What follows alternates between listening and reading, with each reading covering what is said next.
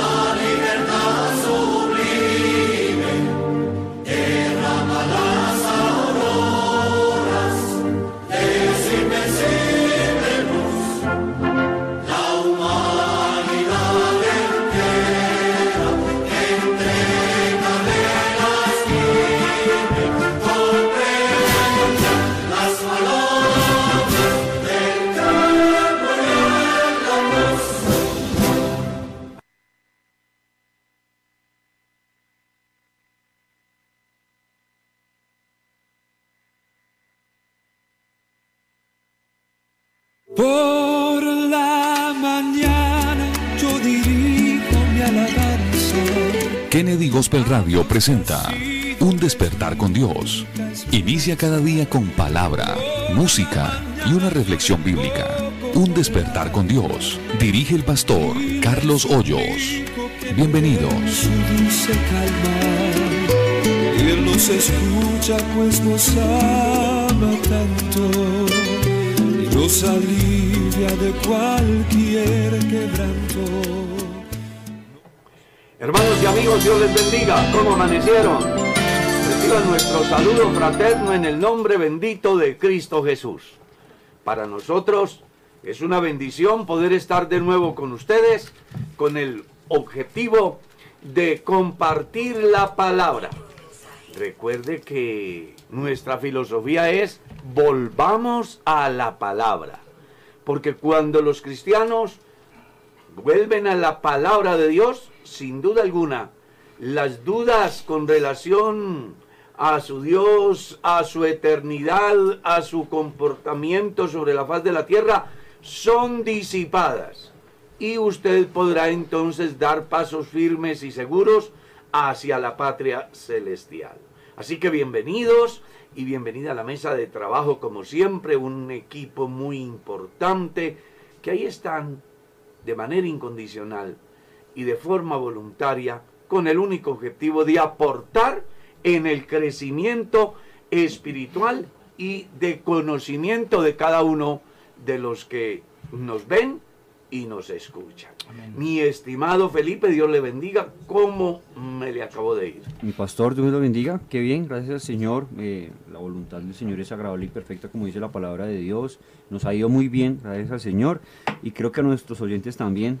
El hecho de estar aquí eh, empezando el día de esta forma eh, y que no hay una mejor forma que esta, pues creo que ya es bastante bendición de parte de Dios. Así que qué día tan bonito es que el Señor nos regala y poder compartir aquí con todos ustedes también es una bendición.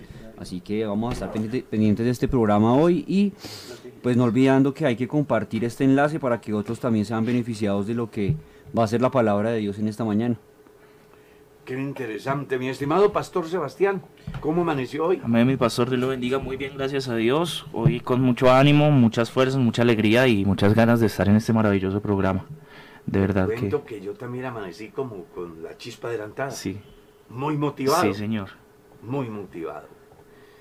Mi estimado David, Dios le bendiga. Hacía tiempo no lo teníamos aquí. Estaba en recuperación, pero ya está a plenitud. Dios lo bendiga y bienvenido, hermano David. Amén, pastor. Gracias por, por la invitación nuevamente. Feliz de estar aquí después de tanto tiempo. Y, y el verlos a ustedes, servirle al Señor es, es- es motivo de, de alegría. Verlos a cada uno de ustedes con esa alegría y con esa pasión con que lo hacen. Muchas gracias por la invitación. A usted gracias por estar aquí. Mi estimado Michael, Dios lo bendiga. Mi pastor Dios lo bendiga, bueno, eh, gracias a Dios en esta mañana, un nuevo día, un nuevo día donde podemos contar con su misericordia. Así que un saludo, bueno, para acá, para la mesa de trabajo y para toda la audiencia que el Señor Jesucristo los bendiga. Amén. Mi estimado Miguel, Dios lo bendiga, bienvenido. Gracias, pastor. Dios lo bendiga también a usted, a mis compañeros de la mesa de trabajo. Les cuento que me hacían falta. Hace unos días no había podido venir por temas laborales, pero bueno, hoy estamos una vez más aquí conectados todos, escuchando la palabra.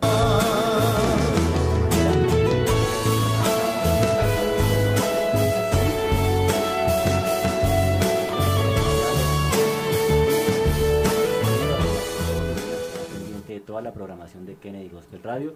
Así que un saludo muy especial para todos los que nos retransmiten también, eh, Radio PUC y las otras eh, emisoras a, a nivel nacional. Dios los bendiga. Y bueno, qué privilegio que hagamos crecer esta palabra del Señor y este programa. Así que un saludo para todos.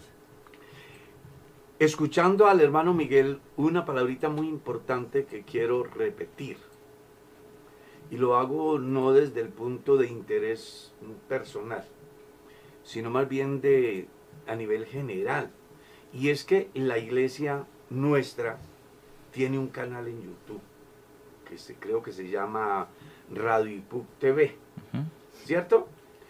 motivar a todos los creyentes de nuestra organización en cualquier parte de Colombia y del mundo a que se suscriban a ese canal, porque ahí hay importante material y usted va a encontrar allí informes misioneros, va a encontrar testimonios, va a encontrar enseñanzas de los miembros del Honorable Consistorio de Ancianos. Es decir, para que usted viva informado acerca de el desarrollo de la Iglesia Pentecostal Unida de Colombia, en Colombia y en el mundo, es muy saludable que usted se suscriba en el canal de YouTube de nuestra iglesia. Amén. De verdad que sí.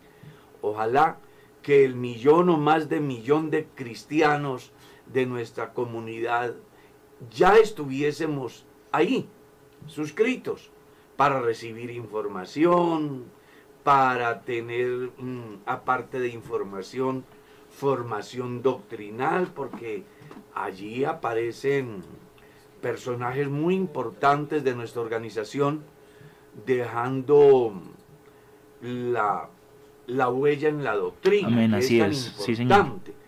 Así que motivamos a los hermanos en cualquier parte de Colombia y del mundo para que se suscriban al canal de la Iglesia Pentecostal Unida de Colombia, que si no estoy mal, se llama Radio IPUC TV. Ese Sí, fue el último nombre que le dieron. Lo ¿verdad? pueden, sí, lo pueden buscar también como Iglesia Pentecostal Unida de Colombia También se puede encontrar y les como sale el canal. Sí, señor. ¿cierto? Sí, señor. Bueno, ya sabe, IPUC, y ahí usted se puede suscribir. Vámonos con la perla, ¿le parece, hermano David?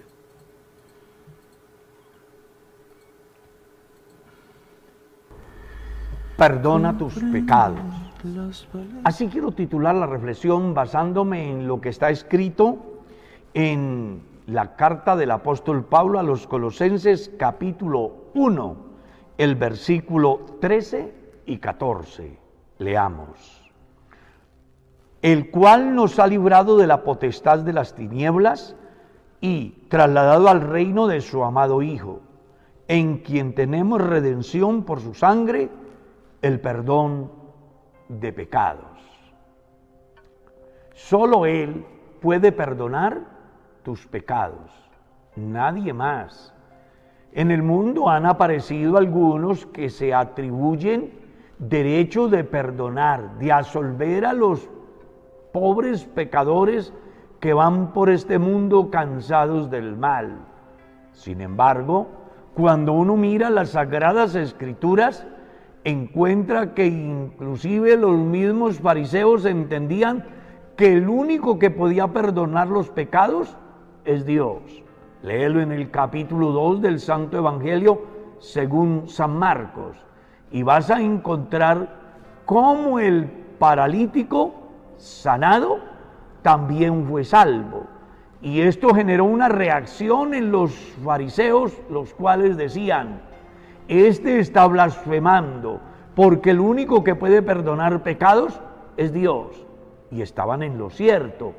Si uno mira el capítulo 10, el versículo 11 de la carta a los hebreos enseña que estos señores líderes religiosos ofrecían todos los días sacrificios, permanentemente y muchas veces por los pecados del pueblo y sin embargo dice la escritura que no servían absolutamente para nada lo que ellos hacían. Pero el verso 12 enseña que Cristo habiendo ofrecido un solo sacrificio por todos los pecados, se ha sentado a la diestra de Dios. Y por eso el apóstol aquí está enseñando que solo en Cristo hay perdón de pecados, Solo en Él hay redención, solo en Él hay salvación. Pedro lo certifica en el capítulo 4, el versículo 12 del libro de los Hechos. Leámoslo, porque en ningún otro hay salvación, porque no hay otro nombre dado a los hombres bajo el cielo en el cual podamos ser salvos. Solo en Cristo Jesús. Y eso estaba dicho desde la profecía. Yo, yo, Jehová, y fuera de mí no hay quien salve. Mirad a mí, sed salvos todos los términos de la tierra, porque yo soy Dios y no hay más. Así que si usted quiere ser salvo, el único que puede hacer posible esa realidad en tu vida es Jesucristo, porque solo Él puede perdonar tus pecados. Solo por su obra es posible la redención de nuestras almas. El ser humano necesita sin duda alguna acudir al que tiene la solución a los problemas del alma. Es posible que los problemas de salud se los solucione el médico y los problemas económicos se los solucione el banco o un amigo que le facilite dinero. Sí, y los problemas de amor, de la pasión, de la carne, puedan ser mitigados con alguien que dice que te ama pero cuando hablamos del asunto del alma, el único que tiene la respuesta es Dios. Y quien quiera recibirle tiene que tomar una decisión. Sencillamente Él dice, yo estoy a la puerta y llamo. Si alguno oye mi voz y abre la puerta, voy a entrar a Él, voy a cenar con Él y Él va a cenar conmigo. Depende de usted. Él quiere perdonarlo, Él quiere salvarlo, pero usted tiene que abrir la puerta y decirle, Señor, te recibo como mi Salvador personal. ¿Estarás en condiciones de hacerlo ya?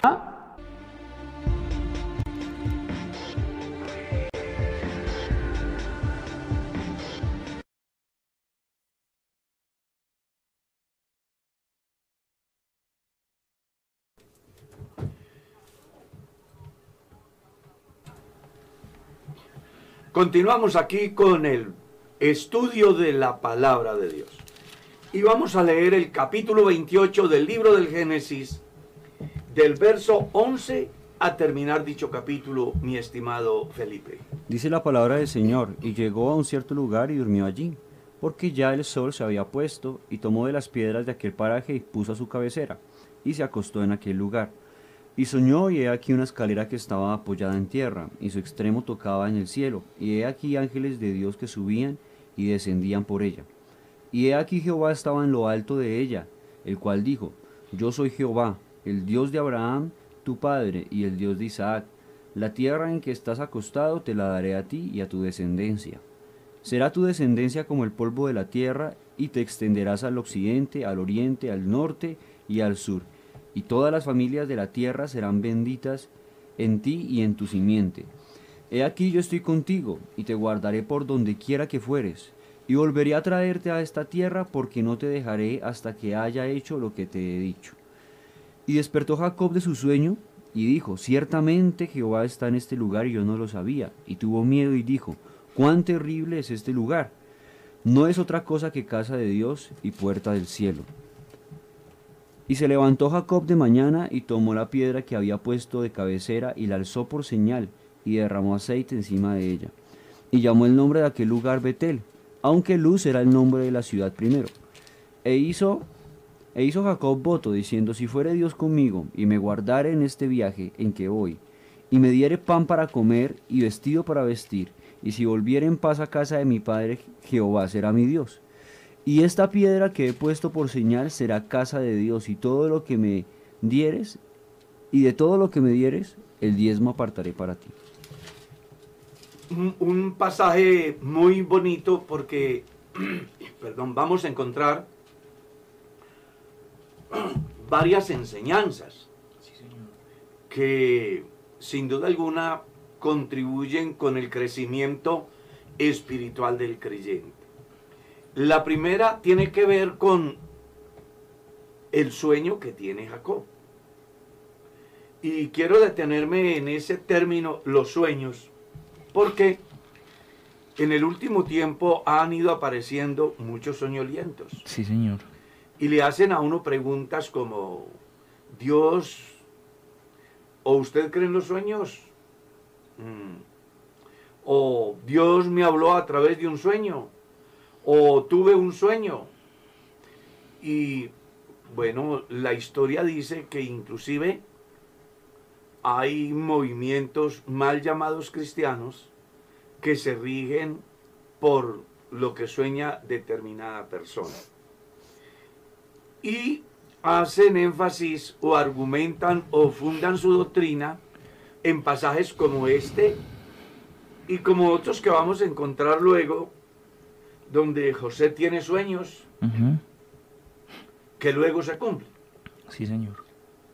Y inclusive lo sustentan con pasajes como he aquí de dos maneras habla Dios al hombre en sueños o en visión, visión. nocturna y sin embargo el hombre no entiende a causa de esos textos que lo sacan del contexto hacen una doctrina y terminan desviándose del verdadero sentido de lo que es la fe cristiana por dar importancia a los sueños. En las iglesias es muy común escuchar a creyentes que dicen que se soñaron. ¿Sí? Lo interesante de todo es que siempre cuentan el sueño después de determinado evento para acomodarlo a sus propósitos, a sus pensamientos, generando confusión y no trayendo ningún beneficio. Entonces, yo quiero que tengamos en cuenta que el hecho de que la Biblia hable sobre los sueños, que entre otras cosas en su tiempo fueron importantes, no así hoy. ¿Por qué? Porque recuerde que cuando usted lee la Biblia, debe de tener en cuenta el contexto en que se da el evento. Y desde la parte literaria, usted se va a informar que para el tiempo que Jacob tiene este sueño, no existe Biblia. Sí, señor. Para el tiempo en que el hombre de Dios dice de dos maneras, habla Dios al hombre, y sin embargo el hombre no entiende, no existe Biblia. Entonces en ese tiempo Dios hablaba con el hombre para que el hombre pudiera llevar a cabo el propósito de Dios. Es bueno que usted comprenda que el Génesis fue escrito 2400, 2600 años después del Génesis. Amén, sí, señor. Sé que a la gente como que no le cuadra eso, porque escuchar que fue escrito en ese tiempo, pues es bien interesante, ¿no? Dice que los cálculos dice que fue aproximadamente en el año 1450 antes, Antes de Cristo. O sea que fue escrito unos 2600 años antes Después, Génesis. que, después de que ocurriera. Sí. Exactamente. Por eso dije después del Génesis. Sí, señor. Y eso debe de darle a usted la idea para que tenga en cuenta que cuando la Biblia habla en esos pasajes de los sueños, se da en un contexto donde las personas no tienen en sus manos una hoja de ruta escrita o dada por Dios. Pero después de varios centenares de años, donde ya se tiene el Génesis, se tiene el libro de Job, se tiene el libro de los Salmos, entonces aparece Salomón diciendo, donde abundan los sueños, abundan las vanidades. Sí. Dando desde el contexto de Salomón que es bueno que el lector de la Biblia sepa ubicar y ubicarse para que no resulte tratando de vivir un periodo sin palabra de Dios para dejarse guiar por sueños, visiones o revelaciones, que es lo que desafortunadamente ha generado confusión e inclusive tragedias, Sí, señor. porque hay muchos que en su fanatismo llegan a tener un pensamiento tan cerrado y tan lejos de la realidad que ha llevado a determinados líderes tomar decisiones tan graves como suicidios colectivos. Por eso es bueno que las personas tengan en cuenta esto. Ahora, en el momento que se da esto, es muy importante que tengamos en cuenta que Dios está reconfirmándole el pacto que había hecho con Abraham, con Isaac, ahora se lo está reconfirmando A Jacob. a Jacob. ¿Sí? Y aparece pues una cantidad de promesas como te volvería a traer a la tierra a la cual juré a vuestros padres. Promesas como estaré contigo por donde quiera que vayas. Porque el ser humano es susceptible a, en un momento de turbulencia, olvidarse de la protección de su Dios. Y la historia reciente en el tiempo que se da el escrito, así lo decía. Los momentos de dificultad de Abraham, de Isaac y del mismo Jacob requerían la insistencia de Dios en el sentido de el pacto que había hecho, el cual le había cumplido a Abraham y le había cumplido a Isaac y que ahora se lo iba a cumplir a Jacob. ¿Cierto? Lo mucho que me llama la atención el pasaje es la reacción de Jacob cuando despierta, ¿no? Dice que tuvo temor y dijo, esto no es otra cosa que casa de Dios Y puerta del y puerta del cielo. Y ha tomado una piedra, ¿sí? Y la ha puesto por señal en el sentido de que Dios ya le dijo que iría con él donde quiera, que él fuera. Entonces él dice, si eso es así, y Jehová va conmigo, y me da todo, yo he tomado una decisión. De todo lo que él me dé, el diezmo apartaré para ti viene a mi mente de dónde sacó la palabra Jacob diezmo. Si todavía la ley de Moisés no estaba vigente. Y si es cierto como algunos enemigos de la fe y del plan financiero de Dios dicen que el diezmo apareció en la ley, recuerde que la ley aparece en Éxodo 20 Sí, señor. y estamos en Génesis 28. ¿A quién le aprendió Jacob esa palabra? Entonces uno tendrá que remitirse a ¿a quién? Abraham. A Abraham. Porque ustedes recordarán que cuando Abraham va y rescata a su sobrino Lot y trae un gran botín, dice que cuando llegó el sacerdote Melquisedec, salió a recibirle y entonces Abraham dio los diezmos de todo. Todo el botín. Amén. ¿Escuchó? No es de lo que le quedaba libre, después de hacer cuentas, por si le quedaba algo, entonces voy a dar. No, dice de todo. Amén, amén. Y parece que esa enseñanza Abraham se la ha transmitido a Isaac e Isaac a Jacob. O posiblemente el mismo Abraham pudo haber transmitido la enseñanza a su nieto. Porque uno encuentra en la Biblia casos donde la abuela participa a su hijo de las bendiciones de Dios en el aspecto de la formación estructural del pensamiento y de la doctrina, como sucede con Loila y Sí, Eunice, ¿cierto? Sí, señor. Que era la abuela de Timoteo. Y la madre de Timoteo, quienes le habían enseñado desde la niñez la escritura, las cuales, dice Pablo, te han hecho Sabio. sabio para la salvación.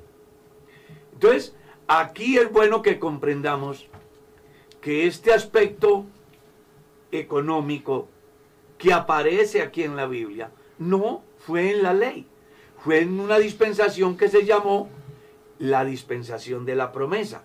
Otros le llaman mayordomía, que es un lapso de tiempo a través del cual Dios trata con determinado grupo de personas de una determinada manera. Y en este caso fue con la descendencia de Abraham y como ya hemos dicho, muy posiblemente lo aprendió de Abraham y de Isaac. Y llega al estado de hacer una promesa. Y me es muy interesante que usted piense en lo que Dios le dice a Jacob. Yo estaré contigo donde quiera que fueras. Y ahora él toma una piedra, la pone por señal y hace un compromiso. Sí, señor. Porque las personas que nos comprometemos con Dios, no debemos de comprometernos solamente en eso que aparentemente me satisface a mí, sino también en aquello que demanda de mi parte una acción hacia Dios. Claro. Porque recuerde que los pactos son recíprocos, es decir, yo doy, pero tú das. Sí, señor. No es que Dios solamente da y yo me quedo con las manos cruzadas.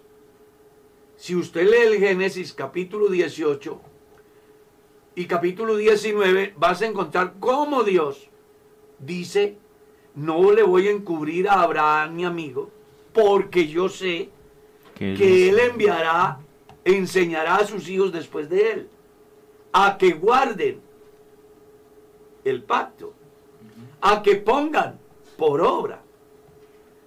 Y recuerde que cuando existe un pacto, la mejor manera de ilustrarlo es, por ejemplo, el matrimonio, donde el hombre tiene derechos, pero también tiene deberes, y donde el hombre se compromete y la mujer se compromete Sí, señor. Cuando existe la no corresponsabilidad, entonces se presentan las fisuras y aparece la palabra llamada separación o divorcio.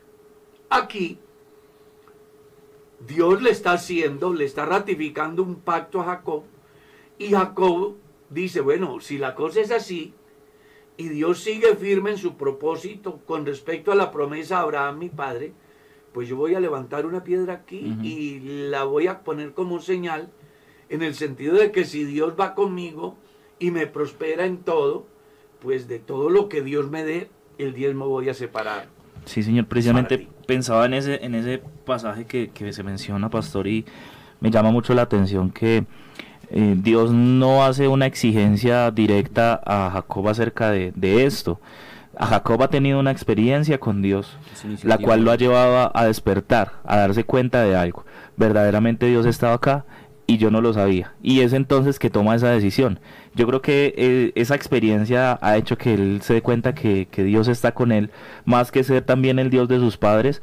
Esa ratificación de ese pacto hace que él tome esa decisión. Algo así como, si yo tengo una vivencia con Dios, no habrá nada que estorbe que yo cumpla con lo que Dios me dé. Claro, claro. Hay, hay algo que me, me llamó a mí la atención en medio de este contexto y, co- y es cómo nosotros podemos interpretar a través de la palabra de Dios el cómo las cosas con Dios son personales. Eh, el- Abraham era muy consciente de quién era Dios, perdón, Jacob era muy consciente de quién era Dios por el contexto familiar que el hermano Carlitos acaba de describir. Eh, pero eso es muy diferente a que él personalmente, de una manera independiente, entable una relación con su Dios. Eh, y en medio de eso se haga acuerdos y tome iniciativas como esta que estamos viendo. Bueno, si vamos a cumplir esto así, pues Jehová será mi Dios y yo el diezmo apartaré de todo para él. Eh, es, es importante comprender eso, ¿no? Mm, En nuestro contexto de iglesia creo que todos nosotros los que nos hemos levantado en la iglesia hemos aprendido ese tipo de cosas y hemos sido conscientes de cómo se vive una relación con Dios, pero eso es muy distinto a cuando ya nos independizamos de papá, de mamá y nos toca comenzar a hacer las cosas por nosotros mismos y comenzar a experimentar lo que es vivir una vida cristiana y vivir una relación con Dios personal y hacer cosas en, en- en torno a eso, ¿no? Eh, lo que concierne así a nuestra mayordomía y en lo que concierne a todo lo que tiene que ver con nuestra, con nuestra relación con Dios, el leer la palabra, el hacer cosas por mí mismo. Sí, sí, ya sí. no va a estar papá que me va a llevar a, a, a- a enseñar una a cosa es la diezmar o bendición a... por herencia, otra cosa es la bendición por Es correcto, claro. Sí, señor. Y aquí el fenómeno que se da es que en razón a la experiencia que él tiene con Dios, toma la decisión de asumir un compromiso con Dios. Moraleja, necesitamos que cada creyente tenga una vivencia espiritual y personal con Dios. Y en la medida que la tenga, no va a haberle dificultad a las demandas de Dios. Que creo que ahí es donde está el secreto del por qué muchos viven cuestionando lo que Dios enseña. Sí, Es que no han tenido una experiencia personal con Dios. sí, señor. Tra- tratan como de tergiversar lo que Dios les dice para acomodarlo a, A su modo. Precisamente miraba un comentario, un- uno de nuestros oyentes nos dice, Dios les bendiga, el diezmo lo puedo dar a otra persona que no sea el pastor, ya que hay personas más necesitadas. Imagínense. Entonces, ¿por qué Abraham no le llevó los diezmos a los vagabundos que estaban en la calle? ¿Y por qué Jacob no dijo, venga, de todo lo que me dieres, el diezmo se lo voy a llevar a una persona que no tuvo trabajo esta semana? Porque si dice, el diezmo lo apartaré para ti, él también puede decir, el Claro. diezmo lo voy a apartar para los pobres. Por ejemplo, Sí, señor. ¿ya? Y en el orden bíblico usted encuentra que el lugar que Jehová escogiere, allí es donde llevaréis. Sí, señor. Y, y vea que es muy importante el comentario de la persona porque nos ayuda a orientar. Resulta que es muy común en el último tiempo que algunos creyentes, por falta de conocimiento, digo yo, digan, venga, yo voy a llevar el diezmo, yo qué sé, a determinado lugar porque ah, son más necesitados que acá. Y eso muestra la visión que tiene la persona de lo que Dios demanda. Sí, señor. Porque una cosa es que yo piense que el diezmo se da por necesidad, otra cosa es que yo piense que el diezmo se da por gratitud. Una cosa es que yo piense dar el diezmo para suplir, yo qué sé, la necesidad de determinada persona. Otra cosa es que yo piense darlo a Dios como la escritura enseña. Entonces, sé que muchos de los que nos ven y nos escuchan han oído comentar, por ejemplo, y, y- y les quiero comentar algo, una anécdota de la vida real. Yo era pastor en, en el eje cafetero y un día ha llegado un creyente a la iglesia con un sobre y unos diezmos. Me ha dicho, es que en la iglesia donde yo asisto, allá no hay necesidades. Y me ha entregado el sobre. Yo le he dicho, esto corresponde a la iglesia donde usted asiste. Claro. Me dijo, no, pero yo quiero dejarlos acá. Entonces, ¿qué he hecho yo? He llamado al pastor y le he dicho, pastor, aquí ha venido un creyente y ha traído unos diezmos, él asiste allá, así que aquí está ese sobre. ¿Y por qué hago ese comentario? Porque dentro del cuerpo ministerial también debe de darse ese factor llamado lealtad. Claro. ¿Ya? Si usted es un pastor en su iglesia y recibe diezmos de creyentes de otra congregación, usted está mal. Primero, porque en ninguna parte dice la Biblia que el diezmo se le da al pastor. Yo no me imagino a Felipe llevando los diezmos, yo qué sé, así sea donde su papá, que es pastor. No, que es que allá, no, porque eso es el equivalente a yo alimentarme a través del producto de ir a llevar a otra parte donde nada tiene que ver. Sí, señor. Entonces, aquí tenemos que aprender a ser cristianos de verdad y no mirar el diezmo como una fuente de ganancia para determinado lugar, sino mirarlo como lo que es, una expresión de gratitud a Dios, la cual debo de llevar al lugar a donde Dios me tiene. Sí, señor. Imagínate, yo soy pastor y yo también diezmo. Y además, mucho más de lo que cualquier cristiano diezma. Porque el diezmo que le sacan al pastor es el equivalente al 46%. Así que si usted da mil pesos de diezmos en Kennedy, de ahí van a sacar el 46% la Junta Administrativa, porque ni el pastor está en esa liquidación, por lo menos en Kennedy. Y donde yo he estado, yo nunca he vivido preocupado en ese aspecto. Sí, señor. Yo nunca he vivido preocupado en eso. Entonces, e, esa, e, eso es bueno que las personas lo comprendan, que el diezmo no se le da al pastor. La Biblia lo que dice es, traed los diezmos al alfolí. Y una vez que está el diezmo en el alfolí, se extrae de ahí, la junta administrativa que llamamos diáconos, deciden el día y las personas encargadas hacen la liquidación, hablemos de Kennedy, ingresó esta semana 100 mil pesos, lo primero que hace la junta local es sacar el 21% y luego sacan el 25% y el excedente es lo que le van a dar al pastor. Amén. ¿Ya? Sí, señor. Para que pueda sobrevivir.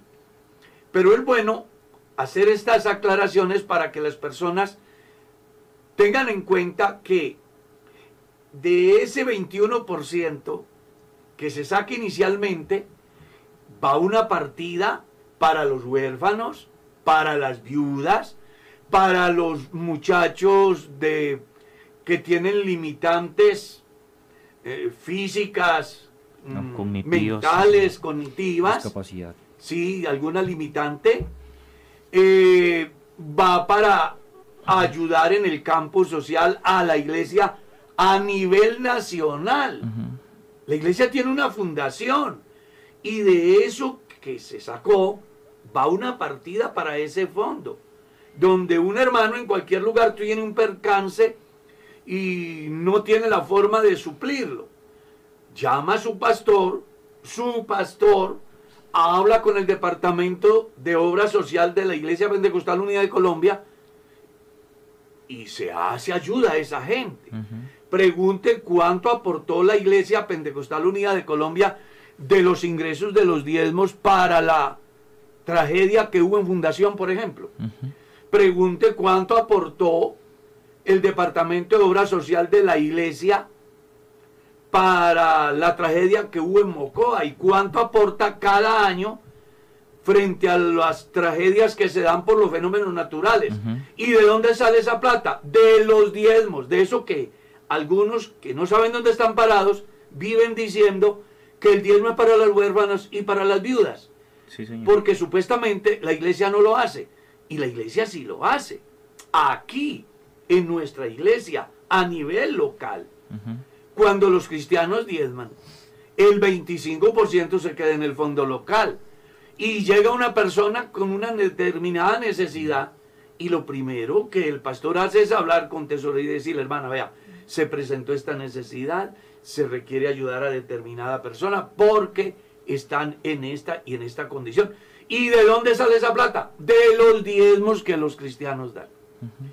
Aparte de eso, es bueno que también comprendan que de ese diezmo que el cristiano da, se ayudan por lo menos a 1.500 o más pastores en todo el país que no tienen el equivalente a un salario mínimo, para que así ellos puedan cumplir la misión de seguir predicando. Claro. Aparte de eso, con ese diezmo se ayuda a sostener la obra misionera en más de 40 países. Aparte de eso, con ese diezmo se sostienen 35, 36 sedes distritales más la sede principal. Entonces no es como la gente le vende la imagen a los ingenuos diciendo que el diezmo es para el pastor. El diezmo no es ni del pastor ni para el pastor. El diezmo es algo que los cristianos dan como una expresión de gratitud y de fe en razón a lo que han recibido de Dios.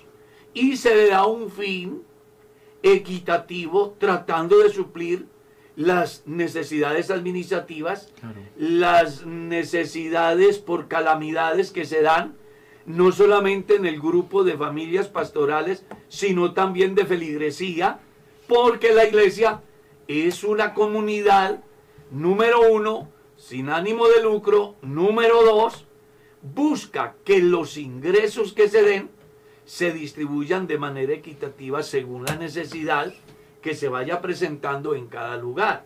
Sí, Porque si en la iglesia, yo qué sé, de Choachí, este mes ingresaron 500 mil pesos, pues a ese pastor de allá le van a enviar el faltante para que tenga como mínimo un, Un salario, salario mínimo. mínimo. Pero si el de Chipaque le ingresaron 30 mil, pues entonces al de Chipaque le van a enviar más. Porque de 30 a 500 hay 470. Ujú. Entonces, la iglesia, a mí me parece que lo que hace la iglesia es algo tan bonito, tan equitativo, que busca cumplir con lo que Dios enseña. Sí. El que tuvo más, dio para el que tenía menos, y el que tenía menos, recibió para que llegue a estar de alguna manera equilibrada en su forma de sobrevivir, hablando en el campo ministerial Sí, señor. sin contar con aquellos aportes a través de la Fundación de Obra Social, a través de una fundación que hay para viudas y a través de ese sistema llamado nivelación a nivel nacional y el enfoque tiene, que tiene la iglesia en el campo misionero. Entonces, cuando usted va a diezmar, no piense que la iglesia donde hay 50 creyentes es más necesitada que donde hay 500, porque no es así. Donde hay una iglesia de 30 creyentes, 30 veces vacían el baño. Pero donde hay 500, 500 veces vacían el baño. Donde hay 30 hay un no, dos bombillos. Y donde hay 400 o 500 hay 15, 20 o más. Entonces, si usted compara las cosas, se va a dar cuenta que es igual. Claro. Es igual. Si usted compara, se va a dar cuenta que los ingresos, aunque aparentemente sean más, No, los no, comparas con los egresos y va a ser de alguna manera igual. Entonces aquí los cristianos lo que deben de aprender es a dar a Dios sin estar pensando en el pastor, sino pensando en mi deber cristiano como una expresión de fe y de gratitud. Claro.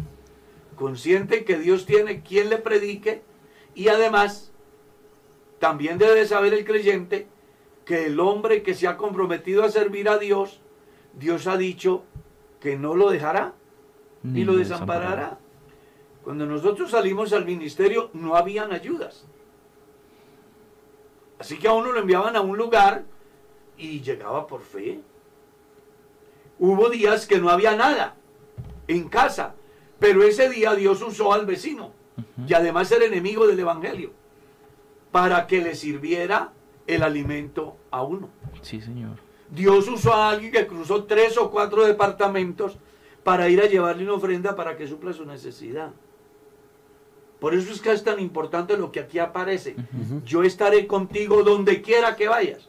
Y eso es lo que lleva a Jacob a tomar esa decisión. Claro, yo creo que eh, el cristiano, la persona que ignore eh, el aspecto económico, ¿no? De, del funcionamiento de las cosas está en ignorancia, ¿no? Gracias a Dios el Señor deja ver esto desde el principio, ¿no?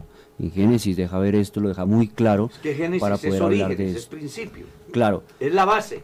Claro, y que esto parte justamente de la gratitud, porque lo que está diciendo Jacob es que si el Señor le da pan y le da vestido, y parece ser que él quiere en gratitud dar, y no solamente en una parte económica, sino parece ser que es de todo, absolutamente de Todo. todo, y como que es consciente de que todo aquello que va a recibir es de parte de Dios, y se cumple lo que se dice en contexto al diezmo, que no es por necesidad, sino todo lo contrario, debe haber una conciencia de gratitud en la persona que lo tiene. Mire, hermano Felipe, que hay algo muy importante, y es que también refleja la- e- el compromiso. Es que acuérdese que es el pacto confirmado a Jacob, Ajá. donde Dios da, pero yo también doy. Recuerde lo que estamos hablando de los pactos. Sí, señor. Dios me da, pero yo estoy llamado a qué? A dar. a dar. O sea, Él me da, pero yo doy. Claro. Algunos quieren que Dios les dé, pero ellos no quieren. Y entonces ahí es donde se presenta ese desequilibrio y donde la bendición de Dios no va a ser acorde a lo que Dios tiene para él. Porque como no cumple, Dios le cumple, pero él no cumple, pues uno mismo se quita la bendición. Es que, es que, pastor, precisamente pensando en esto, eh, claro que el diezmo es una bendición para el que la recibe, es la herramienta por la cual Dios permitió su, su sostenimiento, pero eh, va a ser mayor bendición para la persona que lo da, porque está cumpliendo con lo que Dios ha mandado y en razón a eso, Dios también eh, eh, tiene promesas para esas personas que lo entregan. Yo creo que es importante llegar a esa comprensión de que aunque la persona que vive del diezmo no lo recibiera, Dios ve por él. Dios- porque no, es que es- Dios no se va. Dios siempre va a tener la, la forma de ver va por a él. utilizar cuervos si es necesario. Sí, señor. Pero si la persona que no lo entrega no lo da, que porque le falta, que porque eh, tiene, no carece de muchas cosas, entonces O ahí que- sí hay un problema que se... en su interpretación de avaricia Sí, señor. dice eso es de otro tiempo y ya no. Entonces Es ahí sí va a haber un problema de que se cierre para él la bendición que Dios tiene. Eso me parece que se puede resaltar muy bien en la palabra de Dios porque Jacob no lo da de una forma prejuiciosa. ¿no? No lo, no lo dice pensando, pero Sí, usted qué va a hacer con eso. Yo se lo doy, pero entonces no. No ¿Cuál se es lo da de una forma Sí, condicional. Dios, mm, yo voy a darle el diezmo, pero usted sí se lo va a dar a... Sí. Lo va a invertir en... Es para distribuirlo con... No, No, es que es interesante que, lo hace que- de manera in... incondicional, sí señor. Y creo que eso es una forma de hacerlo en la cual nosotros tenemos en cuenta la soberanía de Dios. Dios no necesita ayuda para repartir No. las cosas. Dios, si hay alguien equitativo, fiel y justo, es Dios. Y Él sabe cómo reparte eso. Creo que nosotros debemos cumplir es con nuestra parte. Imagínate a Elías allá en la cueva. Sí, señor. ¿Cuántos creyentes iban a diezmarle? Nadie. Pero Dios vio por Elías. Amén. aún en el tiempo más difícil. Y cuando el arroyo se secó, le tenía previsto algo, claro. Sí, la señor. casa de la viuda. Entonces es bueno que el pastor, esto también va para el pastor, Claro. que el pastor comprenda que no debe de ser un pastor predicador de diezmos, sino del evangelio, Amén. consciente de que Dios ha dicho estar con él, Sí, señor. independientemente de que la gente haga lo que debe de hacer o no lo haga, Dios no va a dejar que su obra se estanque por una situación material. Él usará lo que sea. Es que yo soy testigo de eso. Por más de 40 años que he sido pastor, he visto cómo Dios ha enviado gente. Yo fui a un lugar donde en cinco meses entraron 100 pesos. Yo casado y con dos hijos. Imagínate, ¿quién vive con un ingreso de 100 pesos para cinco meses cuando es una familia compuesta de cuatro personas? Y donde un kilo de carne vale 80 pesos. En ese tiempo. Sí. Sin embargo, en esa situación, yo recuerdo que un día nos visitaron los suegros y vieron de que no había en casa. Y ellos tomaron la decisión de llevarse en la hija porque no había que dar en- a nada en casa. Pero alguien dice, ¿y por qué pasó eso? ¿Y la iglesia qué? No, que ese es otro comentario que hacen la gente en las redes sociales, que el pastor de tal parte en tal necesidad. Pues ¿cómo le parece que Dios hizo honor a su fidelidad? Yo no tengo, ni la iglesia tiene, pero Dios usa a alguien para que supla mi necesidad. Amén, así es. ¿Ya? Entonces, es bueno que los cristianos comprendan que la dependencia, el pastor debe saber que la dependencia es de Dios, no de lo ágil que es para el negocio y engañar al otro, sino que él debe dedicarse a cumplir la misión Amén. y Dios va a ver por él a través de lo que ingresa en la iglesia o enviará cuervos o enviará a la familia a tocar, él hará lo que sea. Pero Dios ha dicho ver por quienes predican. Es tan generoso Dios que ante el corazón mezquino de los israelitas, que le ponían bozal a los bueyes que trillaban para que no comieran, Él les dijo, venga, No le pongan el bozal al buey. Quieren solo que les produzca y que él no se alimente. No le pongan bozal al buey que trilla. Y luego Pablo, en, los, en la defensa de su apostolado, dice que esa enseñanza que se dio allá tenía una finalidad. Dice, por nosotros Por escribió. nosotros. Claro. Para que con esperanza hará el que hará. Y el que siembra con esperanza de cosechar lo sembrado. Y le coloco una cantidad de ejemplos. ¿Quién planta viña y no come de su fruto? ¿Quién tiene un rebaño y no toma de su Claro, leche? ¿Quién fue soldado a sus ¿Quién fue soldado a su propia expensa? ¿Acaso así no ordenó el Señor? Que los que viven o sirven en el altar vivan de lo que se da en el altar. Así también ordenó el Señor. Que los que anuncian el Evangelio Vivan del Evangelio. vivan del Evangelio. Y eso se da por una controversia entre los corintios que querían quitarle el derecho al apóstol de sobrevivir de la generosidad de los santos que daban como una expresión de gratitud en razón a lo que Dios les había dado. Porque hay algo muy importante. En estos días alguien cuestionó un video de mi canal donde doy una enseñanza sobre el diezmo. Y, y me llama mucho la atención que la persona cuestiona. Entonces, yo tengo la oportunidad de hablar con él y no, pero es que usted cuando da diezmos, usted no está dando nada suyo. No hay ni un ser humano que dé algo propio. Ni el oxígeno que le está llegando a su pulmón hoy es suyo. Ni la vida. Lea el capítulo 14 del libro de Job. Amén. Hay vida en el hombre en tanto que Dios está en él. Pero, Pero si Dios lo abandona, el hombre deja de ser. Amén. Señor. Entonces, ¿por qué el hombre o el ser humano se aferra tanto a lo que no es de él? Uno no debería de aferrarse ni a la vida, porque al final es dada por Dios.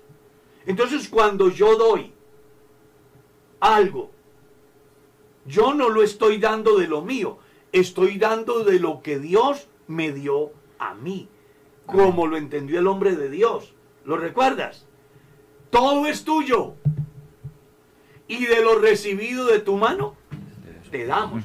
Y Jesús, en otro contexto, es obvio, le enseña a sus discípulos, si ustedes han recibido autoridad para echar fuera demonios, para sanar enfermos, pues de eso que ustedes han recibido deben de dar. Es decir, vaya cumplan con la misión. Sí, señor. No se queden con esa generosidad de Dios solamente guardada para ustedes cuando hay otros que lo necesitan. Entonces, aquí es necesario que los cristianos hagamos un alto en el camino y dejemos de tener esos prejuicios para no cumplir con lo que Dios manda. No, pastor, es que el diezmo es de la ley. Y entonces a mí me gustaría preguntarle a esa gente que vive tan aferrados al texto de la ley. Ojo, al texto de la ley. Me gustaría preguntarles si estaría dispuesto que su mujer tuviera dos o tres maridos. Porque es que la ley contra el adulterio apareció en la ley. Si le gustaría que bajo esa ley le quitaran la vida a su hijo cuando lo deshonre, porque eso fue dado en la ley. Claro.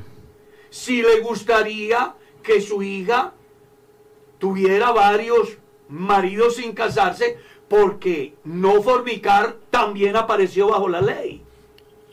Ya, pero las personas solamente se aferran de una partecita que es lo que a ellos les llena el corazón lleno de avaricia. Y cuando yo estoy hablando de esto, no lo estoy diciendo porque en la iglesia donde yo estoy tenga necesidad de algo. Dios sabe que la iglesia de Kennedy es una iglesia generosa, que me ha dado más de lo que yo necesito. Esa es la verdad. No lo hago porque tengo intereses creados, lo hago porque es algo que está en la Biblia. Y que los cristianos tienen que quitarse esa venda que les quieren vender los enemigos de Dios y de su palabra, porque solamente buscan beneficios para sí. Y yo me hago una pregunta eh, que, que, que le hice a alguien una vez. Estaba yo limpiando, tenía un suite 1.0. Me había costado 10 millones de pesos. Y lo estaba lavando. Ahí en el andén le estaba quitando el mugre. Y pasaron unos tipos diciendo, vida buena la del pastor, vea dónde está la plata y maltrató a los hermanos. Y yo no me aguanté y le dije, venga, la plata que dan los hermanos está representada aquí, pero la que ustedes dejan en los prostíbulos, en los expendios de alucinógenos y de bebidas alcohólicas, ¿dónde está? ¿Dónde está? La gente se le olvida que no da Dios lo que es de Dios, porque supuestamente no deben de hacerlo, sin embargo dan el 100% donde solamente se destruye. Vaya después de la quincena a muchos hogares, a muchas personas y dicen, me lo gasté todo en una noche de arrabal. No fue el diezmo, fue el 100%. Y además es bienaventurado porque no salió con un cuchillo, una bala, o no quedó parapléjico, o no está en el hospital o en la cárcel. Sí, señor. Hombre, la gente tiene que reaccionar. Dios estableció un plan financiero y usted quiera o no quiera, lo da porque lo da. Y si usted no lo da a la iglesia, se lo da a las prostitutas. Y si no se lo da a las prostitutas, se lo da a los vendedores de alucinógenos. Y si no se lo da a ellos, se lo da al médico. Y si no se lo da al médico, se lo da al farmacéutico. Pero que lo da, lo da. Quiera o no quiera. Es que es una ley. Es una ley establecida, es una enseñanza dada por Dios. Y quienes vivimos la vida cristiana debemos de hacerlo no por miedo, no por interés. Si yo voy a diezmar para que Dios me bendiga. No, con Dios no hacemos trueques. Amén, amén. Todo el que le dé a Dios debe de hacerlo no para que Dios le dé, sino porque Dios lo dio. Y esa es la diferencia que hay entre la teología de la prosperidad y la teología bíblica. En la teología de la prosperidad es haga la siembra. En la teología bíblica es de a Dios Lo de lo que Dios le le, dio. dio. Independientemente de lo que pueda pasar. Porque es que, Independientemente de lo que puede pasar. porque, y me gusta justamente eso porque estamos hablando de Jacob. Y hablando de Jacob, usted va a ver que entre el pacto que él hace con Dios, él no le está pidiendo prosperidad. Él le está pidiendo lo necesario. Claro. O está basado en lo necesario. Si usted me acompaña, ¿cierto? Si Dios me acompaña, si va conmigo, si me da pan y vestido. No más. Y en las palabras de Jesús eso es lo que él dice, ¿no? Más buscar primeramente el reino de Dios y su justicia y estas cosas os serán añadidas. Y cuando usted ve cuáles son estas cosas, son justamente eso. Y lo que el escritor a los hebreos enseña, ¿no? Dios ha dicho, no te dejaré. Ni te desampararé. El cristiano, llámese pastor, llámese creyente, no se preocupe tanto por tener y tener, porque al final le llega el COVID y no se puede llevar toda esa plata que dejó de diezmar. ¿Cierto? Sí, señor. No me la puede llevar. Así Esa es. plata que dejó de ofrendar, no me la puede llevar. Le queda a lo mejor a hijos impíos para que aún ellos mismos se autodestruyan. Ujú. Oye, esto está muy importante, pero el tiempo se fue. Sí, señor. Queremos decirles que si Dios quiere, mañana estamos aquí de nuevo en un despertar con Dios, estudiando la palabra. Amén, amén. Nos vamos porque tenemos compromisos con nuestros canales. A nombre de todo el equipo que está aquí en la mesa de trabajo, un fraternal saludo. Dios los bendiga. Feliz día. Hasta pronto.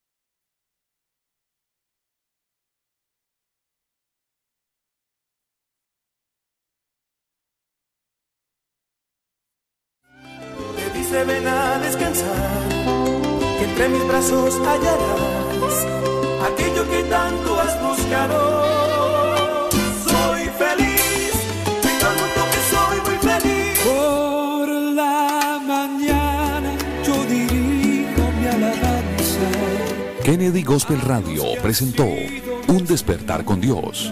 Inicia cada día con palabra, música y una reflexión bíblica. Los invitamos para que nos sintonice mañana a esta misma hora y por esta misma emisora. nos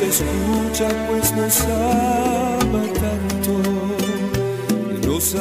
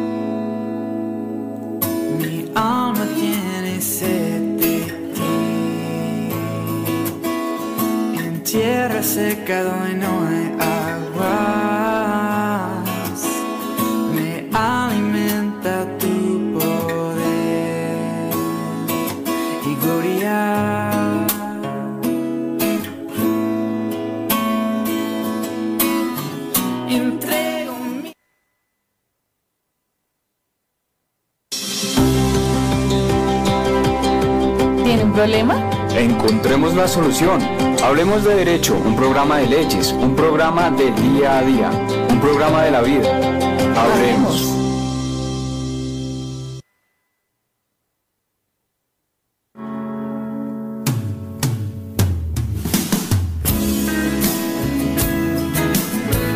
Dios los bendiga. Buenos días a todos los que se quedaron del despertar a nuestro programa Hablemos de Derecho.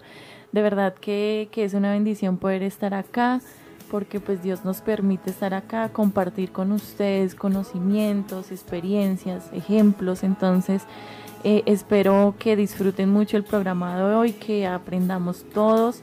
Eh, bueno, les presento a mi compañera y ella ya les dará los saludos. Buenos días, hola a todos, muy buenos días, bienvenidos eh, un viernes más a este programa Hablemos de Derecho. Eh, contentas de estar aquí, pues gracias a Dios, un viernes más. Recordarles que compartan esta transmisión, que estén muy pendientes, el tema de hoy es- está muy interesante, que hagan sus comentarios respectivos si tienen alguna duda sobre, sobre el tema, pues con mucho gusto. Entonces, súper pendientes en el programa y comentando, por favor. Así es. Bueno, y bueno, dando introducción al tema de hoy, hoy vamos a, ta- a tratar las causales de divorcio. En el pasado programa eh, tomamos, tratamos dos, ¿sí? Las dos primeras y pues más adelante las vamos a repasar, claro que sí. Y son nueve, en su totalidad son nueve, vimos dos, nos faltan siete. Pero yo quisiera hacer eh, como una introducción a, a este tema y como, como algo ya más, más de nuestra iglesia, porque sé que eh, a los oyentes, la gran mayoría, eh, pertenecen a la Iglesia Pentecostal Unida de Colombia. Entonces, y aquí eh, pues también a eso asistimos aquí en Kennedy Gospel. Entonces yo quiero hacer como, como una introducción respecto al tema de divorcio en nuestra iglesia. Y eh, porque pues bueno, dirán, ay, las hermanas están hablando de divorcio, eh, como que tal vez están despejando muchas dudas del divorcio. eh, que las causales, eh, que, qué causales se pueden invocar para divorciarse. Sí, claro que sí, porque pues es nuestro... Y que saberse en la iglesia también se puede, no se puede. De pronto personas que hasta ahora están llegando a la congregación y no sé, tienen algún problema o, se casan. digamos, hay un tabú respecto del divorcio eh, en nuestra iglesia, ¿no? Y si existe, lamentablemente, si existen las parejas de nuestra iglesia se divorcian, pero eh, ya les dijimos, unos se divorcian por mutuo acuerdo, otros se divorcian invocando estas causales, pero entonces... Pero sí eh, se puede. Sí se puede legalmente porque pues nosotras nos corresponde hablar legalmente lo que no se puede y, y, lo que sí se puede. Pero eh, bueno, en nuestra iglesia también hay un proceso aparte. Y también se puede divorciar. Y también, no, o sea, no es que la iglesia divorcie, sino que es un, es un proceso con el tribunal eclesiástico que eh, dan la favorabilidad a uno de los dos, ¿sí?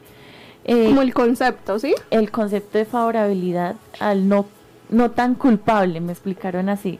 No es que no sea culpable ninguno de los dos, pero al no tan culpable le dan el concepto de favorabilidad. Entonces, ¿ustedes cómo pueden...? Sí, eso en algunos casos. Hay casos donde ambos salen culpables. Eh, ah, ajá, exacto, sí.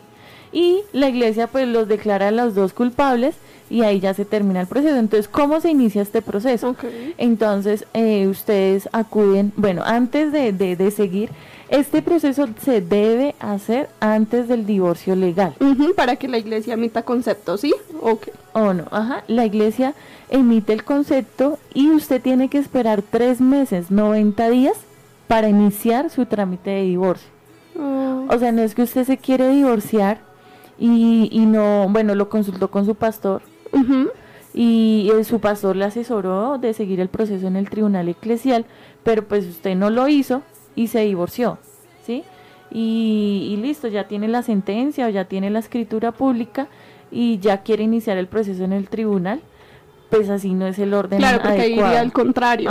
Mm, Primero, tribunal, dan la favorabilidad a uno de los dos o a los dos, a la culpabilidad a los dos o la favorabilidad a uno nomás y eh, ya usted espera 90 días, 3 meses y ya puede iniciar su proceso de divorcio. Mm, Entonces, eh, cuando usted acude a, la iglesia, bueno, la, el, el, el, conducto regular sería que acuda primero a su pastor local. Claro, a contar, me imagino, lo que está sucediendo. Su pastor local lo orientará y lo dirigirá a donde pues debe eh, asistir usted. Pero entonces, para eh, quienes inician el, el, proceso, el tribunal eclesial, pues entonces usted se debe dirigir a la secretaría del tribunal eclesial y allá le darán toda la documentación que usted debe llevar. Eh, usted ya empezará el proceso ahí con ellos. No vamos a andar en cómo es ese proceso porque yo creo que aquí debería estar un pastor y más del tribunal eclesial, que él es el correspondiente, pero pues solo les quería decir que sí, existe, sí sea la figura en nuestra iglesia, pero no, no es que la iglesia divorcie, el único que divorcia es un notario o un juez. Listo, no hay más. La iglesia no divorcia, solo queda el concepto y solo por dos causales. En cuanto hoy, digamos, el programa de nuestras causales son dos en la iglesia. Uno, que es las relaciones eh, sexuales extramatrimoniales, pero de esto también se verían todos los delitos sexuales que puedan haber. Me decían que son más de 100 delitos sexuales que se pueden dar eh, en esta figura de esta causal.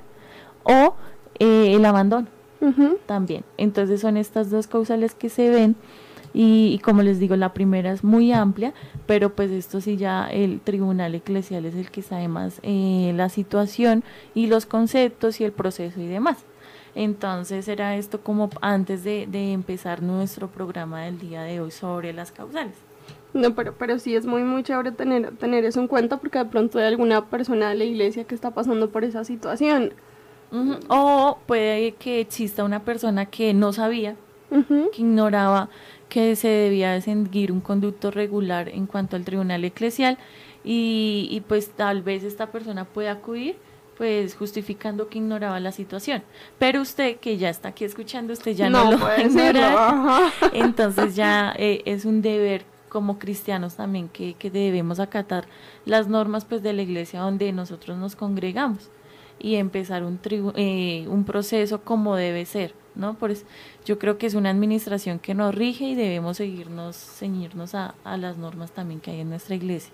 No, y quien quita de pronto que, que no sé, tantas historias que, que hemos escuchado de los pastores y demás, que cuando hacen la asesoría viene la persona, mire, Ah, me está ya. pasando esto, puedan solucionar. ya me hiciste acordar de algo. ¿Por qué no, por qué el conducto es que primero se debe ir al tribunal? Porque entonces usted acude a su pastor local y él está en la obligación de tal vez empezarlos a citar a los dos, ¿sí? Entonces, eh, ¿qué fines? De que se vuelvan a reconciliar, Sí, que como, puedan ajá. solucionar el problema. Después los van a guiar a un comité de familias eh, a nivel distrital y el comité también se va a encargar de que ustedes vuelvan, ¿sí? O sea, que la pareja solucione el conflicto. Es más, hasta el tribunal mismo se va a encargar eso. Sí, yo creo que lo último, lo último ya Ajá, es decir, bueno, Pero entonces todos va a ir eh, a, a fin de que ustedes puedan solucionar el problema que, que los tiene ahí como con el deseo de divorciarse. Entonces, claro que sí, claro que no es un proceso de solo una persona. Para todos estos procesos ilegales también se deben notificar al demandado, por decirlo así, y usted debe verlo, debe verla. Ustedes tienen que estar ahí, los tienen que escuchar a los dos. También es algo probatorio porque se tiene que probar el abandono o, o, pues el otro la otra causal se debe probar el tribunal pues los va a escuchar a los dos y bueno ya ahí ya todo lo correspondiente al proceso de ellos pero ese es el fin de que no no se separen que arreglen las cosas porque eh, muchas veces las pueden solucionar Sí. y ya pues ya no acuden al divorcio que- es lo ideal, pero Claro. digamos que está muy bien pues el conducto regular y para que nos quede muy claro, entonces en primer momento es acudir al pastor, de ahí para allá pues ya él guiará y demás en lo correspondiente. Así es. Entonces, bueno, esto, esto les quería, ah, bueno, y también se escuchan a las dos partes, ¿no? No es que eh, yo lo voy a demandar y esto como yo digo, todo lo que yo estoy diciendo es cierto, no. También se va a citar a esa otra persona, se va a escuchar, esa persona también tiene todo su derecho de aportar pruebas, de, de, de acudir al mismo proceso de la otra persona. No es simplemente que porque yo lo voy a demandar y estoy diciendo que él es, él es, él es, él no tiene el derecho. Entonces, obvio, aquí no hay que contar con un abogado ni Sí, nada. no, Ese no, no. proceso pues lo llevan ustedes. Si, si, si quieren a contar es con algún psicólogo que los oriente o la ubique, sí, tal vez, pero pues algo como, como ya tan legal, eh, no. Es un poco más informal, digamos, Sí, venir más a hablar con el pastor. ah, ajá, sí, Ah, bueno, listo, listo. Pues súper chévere porque pues igual somos una congregación, es importante saber, así sea que no estemos en esa situación, pero sí tener conocimiento. Sí. O asesorar a alguien. Yo sé que en todas las iglesias hay alguien que, que está pasando por esta Sí, situación, eso- ¿sí? eso se da. Eh, o, o digamos que, que ya se separó hace muchos años y quiere arreglar su, su vida. También algo ya para terminar lo, de, lo del tribunal eclesial, cuando hablábamos de la favorabilidad, eh, del menos culpable y del culpable, al, cle- al que declaran menos culpable, eh, sigue contando con todos los derechos como de, de, de una persona que asiste a la iglesia. Entonces se puede volver a casar, un pastor le Mm. puede oficiar la ceremonia eh, y puede seguir sirviendo en la iglesia. Ok. ¿sí? Pero el que declaren culpable pierde esos derechos. No se puede volver a casar por la iglesia. Pues por notaría si él quiere, sí. Y por Pero digamos también. ceremonia acá, ¿no? Pero la ceremonia no, y tampoco puede volver a servir. Ok, importante eso, digamos, Sí. es importante tenerlo sí, presente. sí, sí. Entonces, bueno, entonces este era el proceso pues de divorcio que, que se maneja en la iglesia. Ya les dijimos que la iglesia no divorcia, ni la iglesia católica. No, ninguna. No, solo el notario o el juzgado. Y, y ya entonces iniciamos ahora sí con el tema del día de hoy. Bueno, entonces vamos a hacer, em, aunque ya lo tenemos un poco más claro, vamos a hacer como una recapitulación de lo que vimos hace ocho días. Porque vamos a ver las causales de divorcio, pero entonces necesitamos saber cuándo aplican y nuevamente qué es el divorcio, ¿no? Entonces, bueno, recordemos que el divorcio es la disolución del vínculo matrimonial legalmente establecido. ¿Mediante qué? ¿Cómo se da el divorcio? La expedición de un documento que lo expide una autoridad judicial, como nos decía Brigitte, llámese notario o llámese un juez. Entonces, necesariamente el divorcio disuelve el vínculo matrimonial. También vimos, como lo acabamos de recordar, que hay dos formas de llevarse a cabo el divorcio. una es por notaría em, y la única causal, o más allá de causal, la única forma de, de llevar a cabo el divorcio por notaría es por mutuo acuerdo. Aquí por notaría, como es por mutuo acuerdo, no caben las causales que vamos a ver, es importante. Solamente estar de acuerdo. Ninguna causal de las que vamos a ver em, cabe en el divorcio por notaría. ¿Por qué? Porque es de mutuo acuerdo. Entonces no va a haber ningún tipo de conflicto ni hay que demostrar nada. Em, también debemos recordar eh, que cuando hablamos del divorcio por notario, pues es necesario llevar a cabo, es necesario un abogado. Em, el divorcio se lleva a cabo mediante escritura pública y en esta escritura pública pues se declara que cesan los efectos civiles de matrimonio religioso em, o el divorcio del matrimonio civil. Depende si nos casamos por la iglesia o por una notaría. Ya también eso lo vimos. Y también tenemos otro trámite que es el divorcio ante juzgado. En este divorcio ante juzgado caben las causales que vamos a ver en este momento. Aquí sí corresponden y hay que demostrar alguna de estas causales para acudir al divorcio ante juzgado. Lo primero que debemos decir es que es un divorcio contencioso o sin mutuo acuerdo, diferencia que tenemos con el de notaría. Eh, ¿Por qué? Porque es un divorcio que empieza a tramitarse sin consentimiento de uno de los cónyuges porque éste no accede a llevarlo a cabo. Por esto es que surgen estas causales, porque hay un cónyuge que quiere o está de acuerdo en el divorcio y el otro no.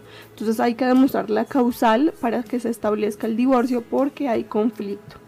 Em, debemos decir que este divorcio solo es posible llevar ante un juez de familia, el juez de familia donde del domicilio de los cónyuges necesariamente y debiendo presentarse pues la demanda pertinente y además pues probar esa justa causa que ya las vamos a ver.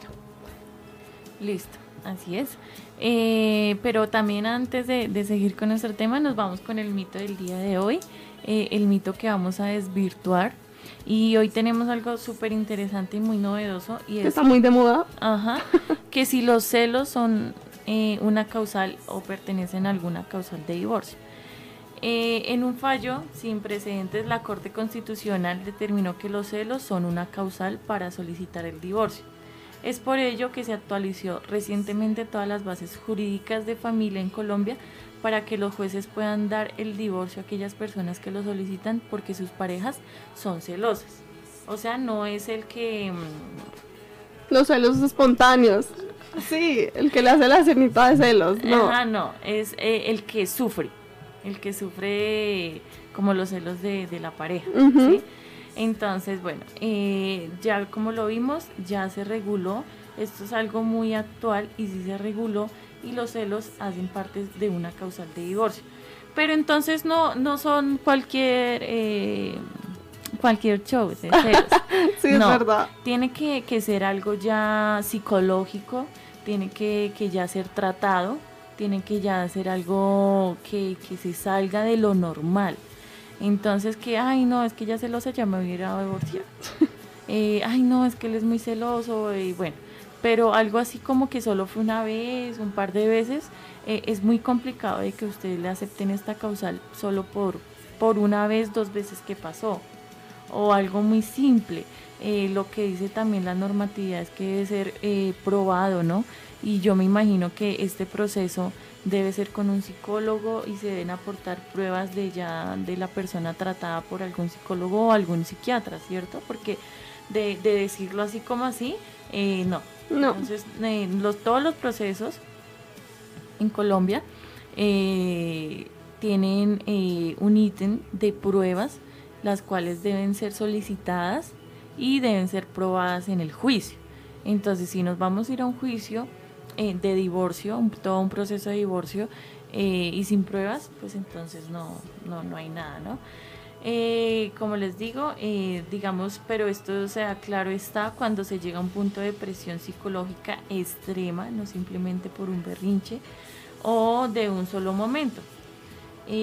hace un tiempo atrás los celos no eran considerados causal para este tipo de solicitudes porque no era considerado un problema de gravedad para la pareja ni mucho menos para la mujer que es como la víctima principal de esta situación, pero claro que también puede ser el hombre.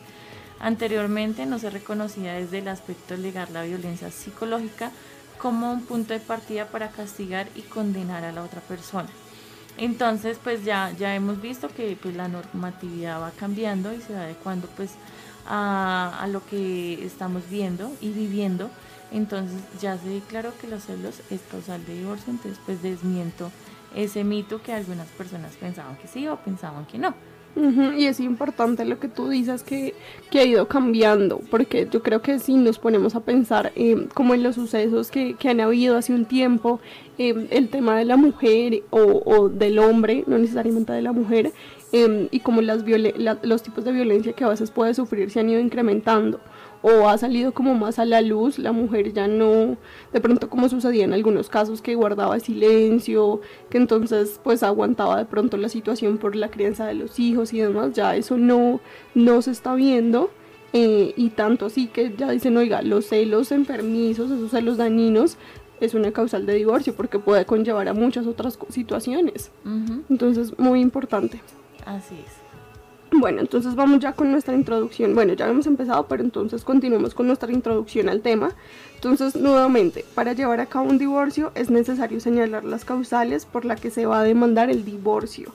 Y son estas las que puede alegar quien pretende el divorcio. Entonces, si yo soy quien pretendo el divorcio o quien deseo divorciarme y mi pareja no, yo soy la encargada de alegar estas causales, no la persona que no quiere divorciarse, ¿no?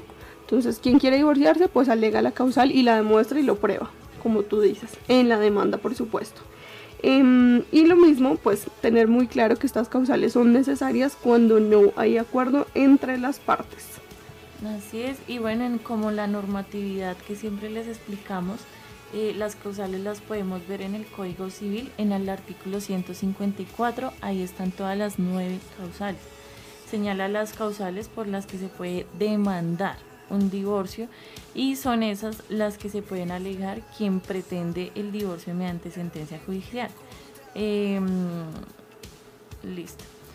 Eh, estas causales son necesarias cuando no existe un acuerdo, como ya lo habíamos dicho, respecto del divorcio voluntario, entonces las partes interesadas las pueden alegar.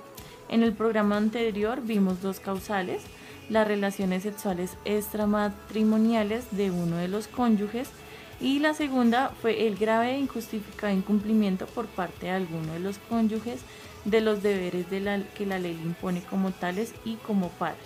Entonces, pues estas las explicamos, ondeamos en el tema y hoy seguimos con la tercer causal.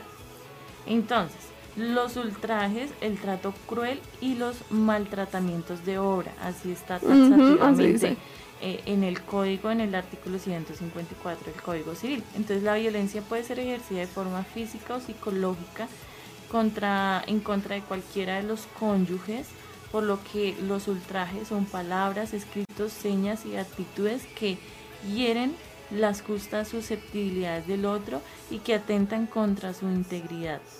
Eh, dichos ultrajes deben ser graves, puesto que un trato cruel ocasional sin gravedad no, eh, no tiene tanta importancia y no puede dar lugar al divorcio. Entonces, eh, para esta causal que debemos tener claro, es cierto que, que- eh, en un matrimonio se pueden ver maltrato cruel, ultraje sobre la pareja. Eh, entonces, si, si la persona que quiere invocar esta causal y divorciarse por esta causal, debe tener en cuenta lo último que yo leí. Dichos ultrajes deben ser graves, puesto que el trato cruel ocasional sin gravedad ni importancia no puede dar lugar al divorcio. Entonces, ¿qué pasa? Que muchas veces eh, alguno de los dos, la mujer o el hombre, eh, puede acudir a esta causal, pero sin pruebas. Sí. Entonces van y acuden y no, es que, y simplemente pues se quedan como con... Me trato con- mal con eso, con Sí. la discusión, digamos. Ajá, y como con una confesión que hacen ellos mismos, pero entonces tenga en cuenta que si usted quiere acudir debe eh, llevar pruebas, ¿sí? Entonces, si usted puede recolectar pruebas, hágalo, pero si piensa acudir a la justicia, eh, a un proceso, esto ya es algo serio, ya es muy probatorio, entonces pues tenga en cuenta esta, eh, estas recomendaciones tal vez que le podemos dar de que es que siempre debemos acudir con pruebas. Sí, El no simple es- hecho de decirlo eh, no, no, no da pie para que eh, el juez pueda pensar que es cierto lo que usted está diciendo, tiene que ser todo muy probatorio. ¿Por qué les digo? Porque no solo en familia, se ve también en penal. Una simple denuncia sí puede entrar y puede eh, capturar a, la persona tal vez que, hizo esto. Pero eh, yo ahora les contaba un, un, caso en particular a mi compañera y es que una señora fue con, y también en, pues, hizo que la niña interviniera en el proceso, una niña menor de edad, y fue muy, muy duro para la niña también tener que decir como tantas mentiras pero a la, a la, bueno, el juez de primera instancia lo declaró culpable, pero ya en la segunda, ajá, ya en la segunda instancia el tribunal eh, lo declaró inocente. Entonces ya el tribunal hizo hundió más eh, en todas las pruebas, en todo el proceso, en todo lo pertinente que aportó la fiscalía, el apoderado y lo declaró inocente. ¿Por qué? Pues porque la señora tampoco aportó ninguna prueba. No Simplemente fue una denuncia. Fue algo que tenía la niña y que era una enfermedad que tenía. Entonces ella dijo que era por parte del papá, pero pues se pudo comprobar que era una enfermedad de la niña. Entonces, eh, pues tengamos en cuenta porque el acceso a la justicia no es simplemente con alguna denuncia o porque yo me quiero inventar esto sí, o porque yo quiero verlo hasta no verlo en la cárcel, no estoy feliz. Eh, no, eh, tengan ahora el problema es para la señora que se puso a inventar eso. Pues claro. ¿No? Entonces él ya, ya, ya la puede mandar eh, por, por tantas cosas que le hizo a él. Entonces pues tengamos en cuenta que, que, que todo es probatorio. Igual también que todo va a salir a la luz. Y, eh, y, si no lo podemos lograr, pues no lo invoquemos. Si algo invoque otra causa. Claro, porque son nueve. son nueve, entonces pues ya hemos dicho tres entonces ya vamos con la cuarta. La embriaguez habitual de uno de los cónyuges es la afectación de las facultades mentales causada por el exceso de bebidas embriagantes. La embriaguez se entiende como causal de divorcio cuando se presenta habitualmente. Se requiere que el exceso sea crónico, pues como es natural, eh, no es un solo, eh, esto no es solo un acto aislado eh, que configura esta causal mencionada si durante los episodios se maltrata física o mentalmente a la pareja, se podrá eh, usar esta causal en comandita de la causal anterior, invocando pues también la causal tercera que les acabamos de decir. Entonces, nuevamente vamos, no es solo que un día se emborrachó y, ya. O que bueno, se emborracha habitualmente, pero digamos que de pronto eso no conlleva o una trascendencia. Llega a la casa juiciosa y se acuesta. Puede pasar Ajá. O que no afecta eh, a sus hijos, que no psicológicamente pues sus hijos no, no son afectados por esto. Tal vez usted sí, pero pues no, no, no, él no tiene como ya una enfermedad eh, crónica, lo dice aquí. Entonces, esto también debe ser probado, ¿no? Él lo debe tratar un especialista que pruebe que él ya sufre de, ya es alcohólico. Exactamente, él o ella es alcohólico. Digamos que está viviendo y, y, con el dinero ya no les está dando a sus hijos, ya no está aportando en el hogar, sino que lo dedica solo para consumir alcohol. Puede ser, claro, o un abandono tremendo a causa de, del alcoholismo, eh, no está pendiente de los hijos, el abandono más tremendo y, y sumado pues es muy común que si hay embriaguez pues también tiene que haber algún tipo de violencia, ¿no? O algún tipo de maltrato contra los niños y no necesariamente física, muchas veces psicológicamente. Entonces, eh, esta también es una causal, eh, eh, pues será la causal cuarta. Y digamos, si se está cumpliendo esta causal cuarta y también habían maltrato, se pueden invocar dos causales. También, sí, o sea, no, no solo ahora con estas dos, sino que se pueden siempre invocar dos causales. Sí, sí, sí. Dos, tres, bueno, las que ustedes quieran poner, también se pueden invocar, no es que solamente... se puede una y listo. No, se pueden varias siempre que se dé y como tú dices que sea probando. Entonces muchas personas de pronto dirán, bueno, listo, ¿cómo yo pruebo esta situación? Testigos, eh, de pronto la persona va y le cuenta em, a su mamá, a su papá, a un amigo las situaciones o han visto precisamente, esos testigos funcionan mucho, pero obviamente personas que sean conocedoras de la situación. Digamos un maltrato, cuando, cuando sea un maltrato físico, la mejor manera es usted, digamos, fue maltratada, acuda a medicina, medicina legal. tienes toda la razón. Entonces, no, que tengo un morado acá, que tengo un morado acá, que me sacó no sé qué, que me hizo no sé qué, vaya a medicina legal. allá la van a estudiar y de una vez van a hacer el reporte y qué más prueba que eso. Sí, es verdad, es muy cierto. Esa es la prueba pues ideal o es como el conducto que tiene que realizarse. Si no lo sabían, ya lo saben, porque siempre van a pedir un dictamen de medicina legal, tanto psicológico como, como físico. Así es. Entonces, bueno, vamos con la quinta. La quinta causal, que es el uso habitual de sustancias alucinógenas o estupefacientes, salvo prescripción médica. Entonces aquí debemos decir que se trata de la adicción o farmacodependencia, es decir, del estado de ansiedad que hace que se acuda a la droga con regularidad.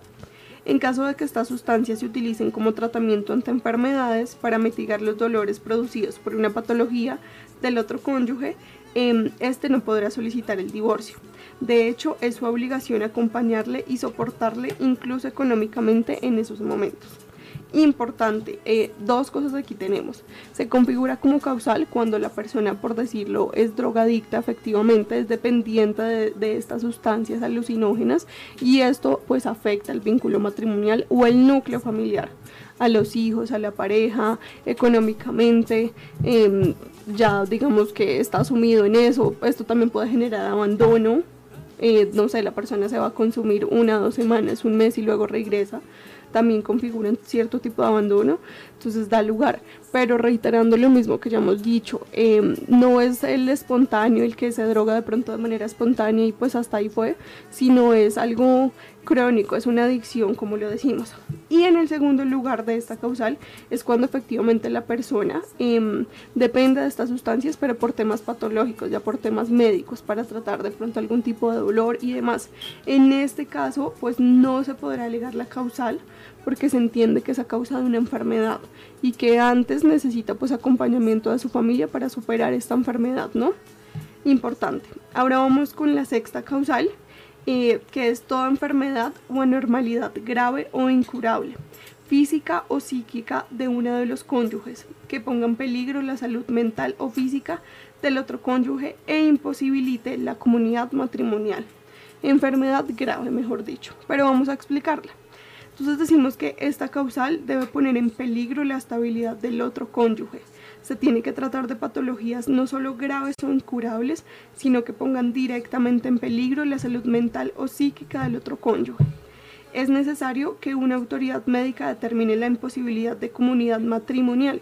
Por ejemplo, riesgo epidemiológico de infección o contagio. En nuestro concepto debe ser una situación que se mantenga en el tiempo pues si la enfermedad es incurable, pero el riesgo es solo momentáneo, no se puede hacer uso de esta causal.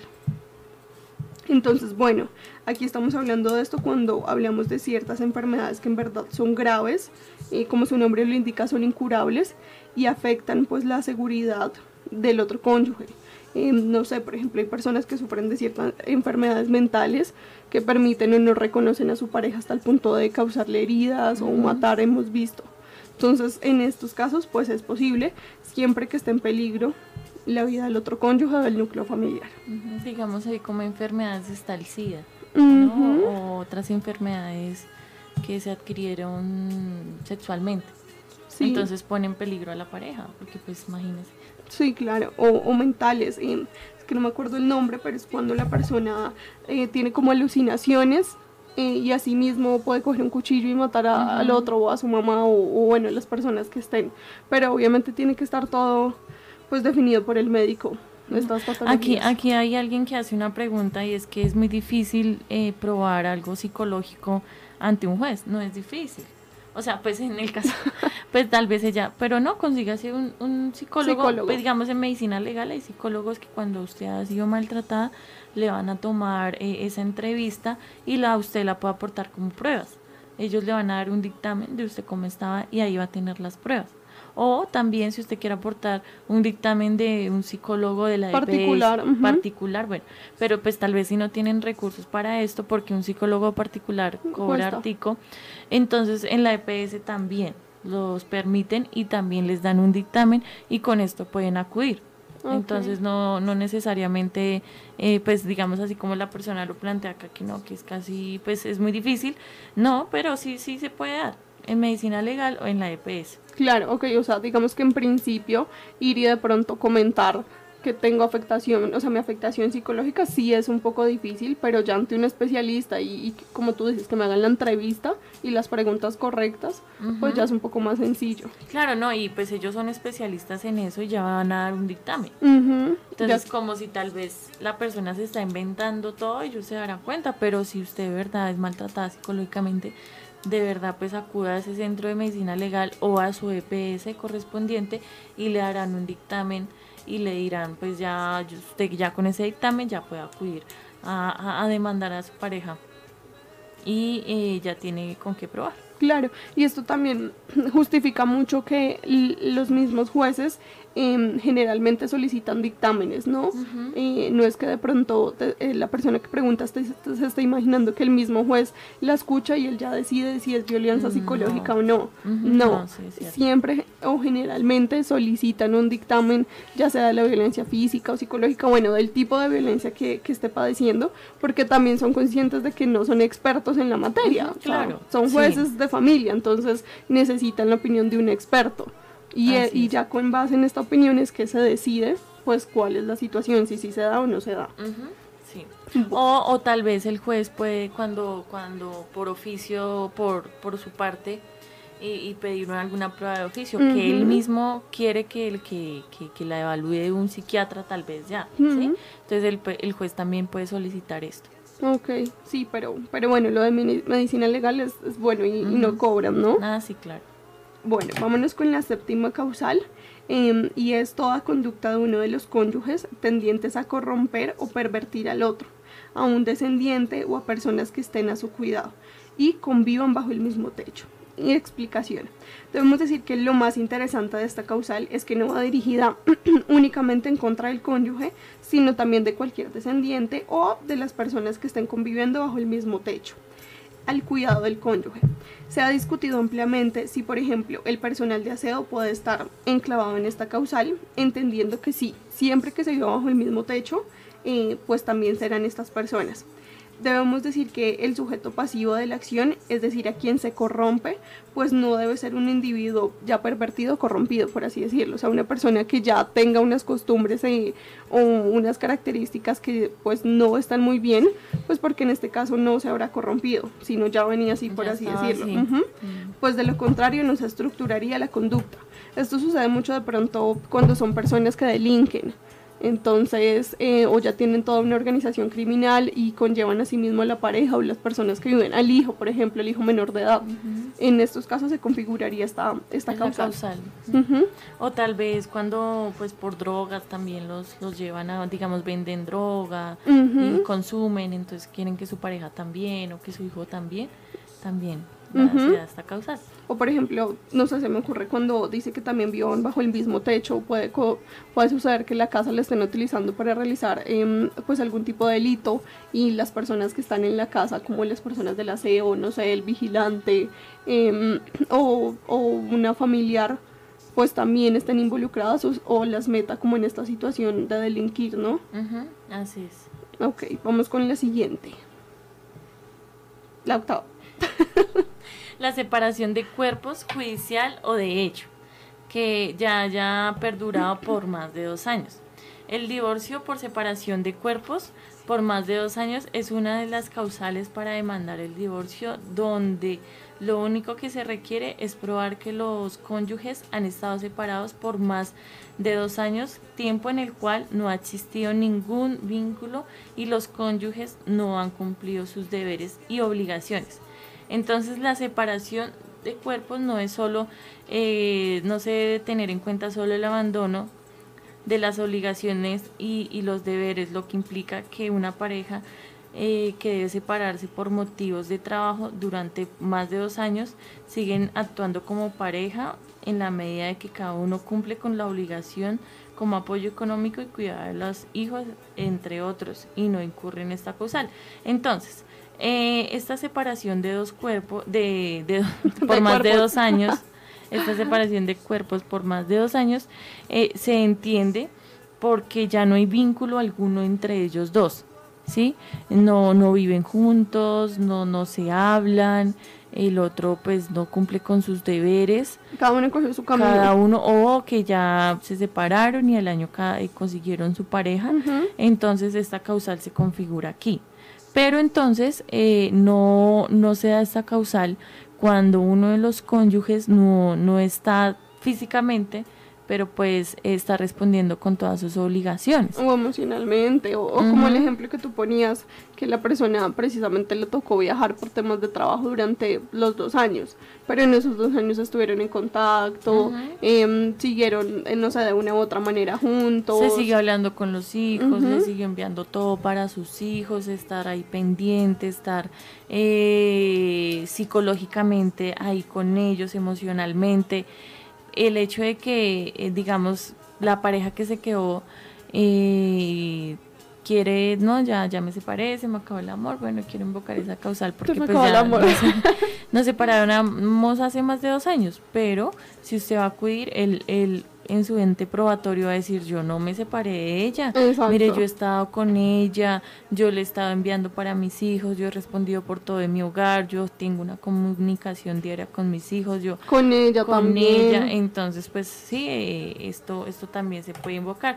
Pero pues cuando ya ha sido por más de dos años, ah, una, una cosita para aclarar también, y, y salió de hace ocho días que una hermana me preguntaba, que ella se separó hace, un, hace como dos años de, del esposo, eh, que si podía eh, invocar, pues, eh, acudir a un divorcio y demandarlo. Entonces, claro que sí, claro que se configura esta causal, porque pues ella tenía la confusión, porque en la unión marital de hecho dan un año, ¿no? Para que si ella perdía todo, si ella perdía pues todo lo que tenían, que si ella no sé qué, pues porque duró más de un año. Entonces, no, el, cuando ustedes eh, tienen una unión marital, de hecho, o sea, que conviven con una persona por más de dos años y no se casaron, tienen un año para solicitar eh, la liquidación, la, liquidación de las del patrimonio de familia. Ah, no, ve. De, la, sociedad patrimonial. De la sociedad patrimonial.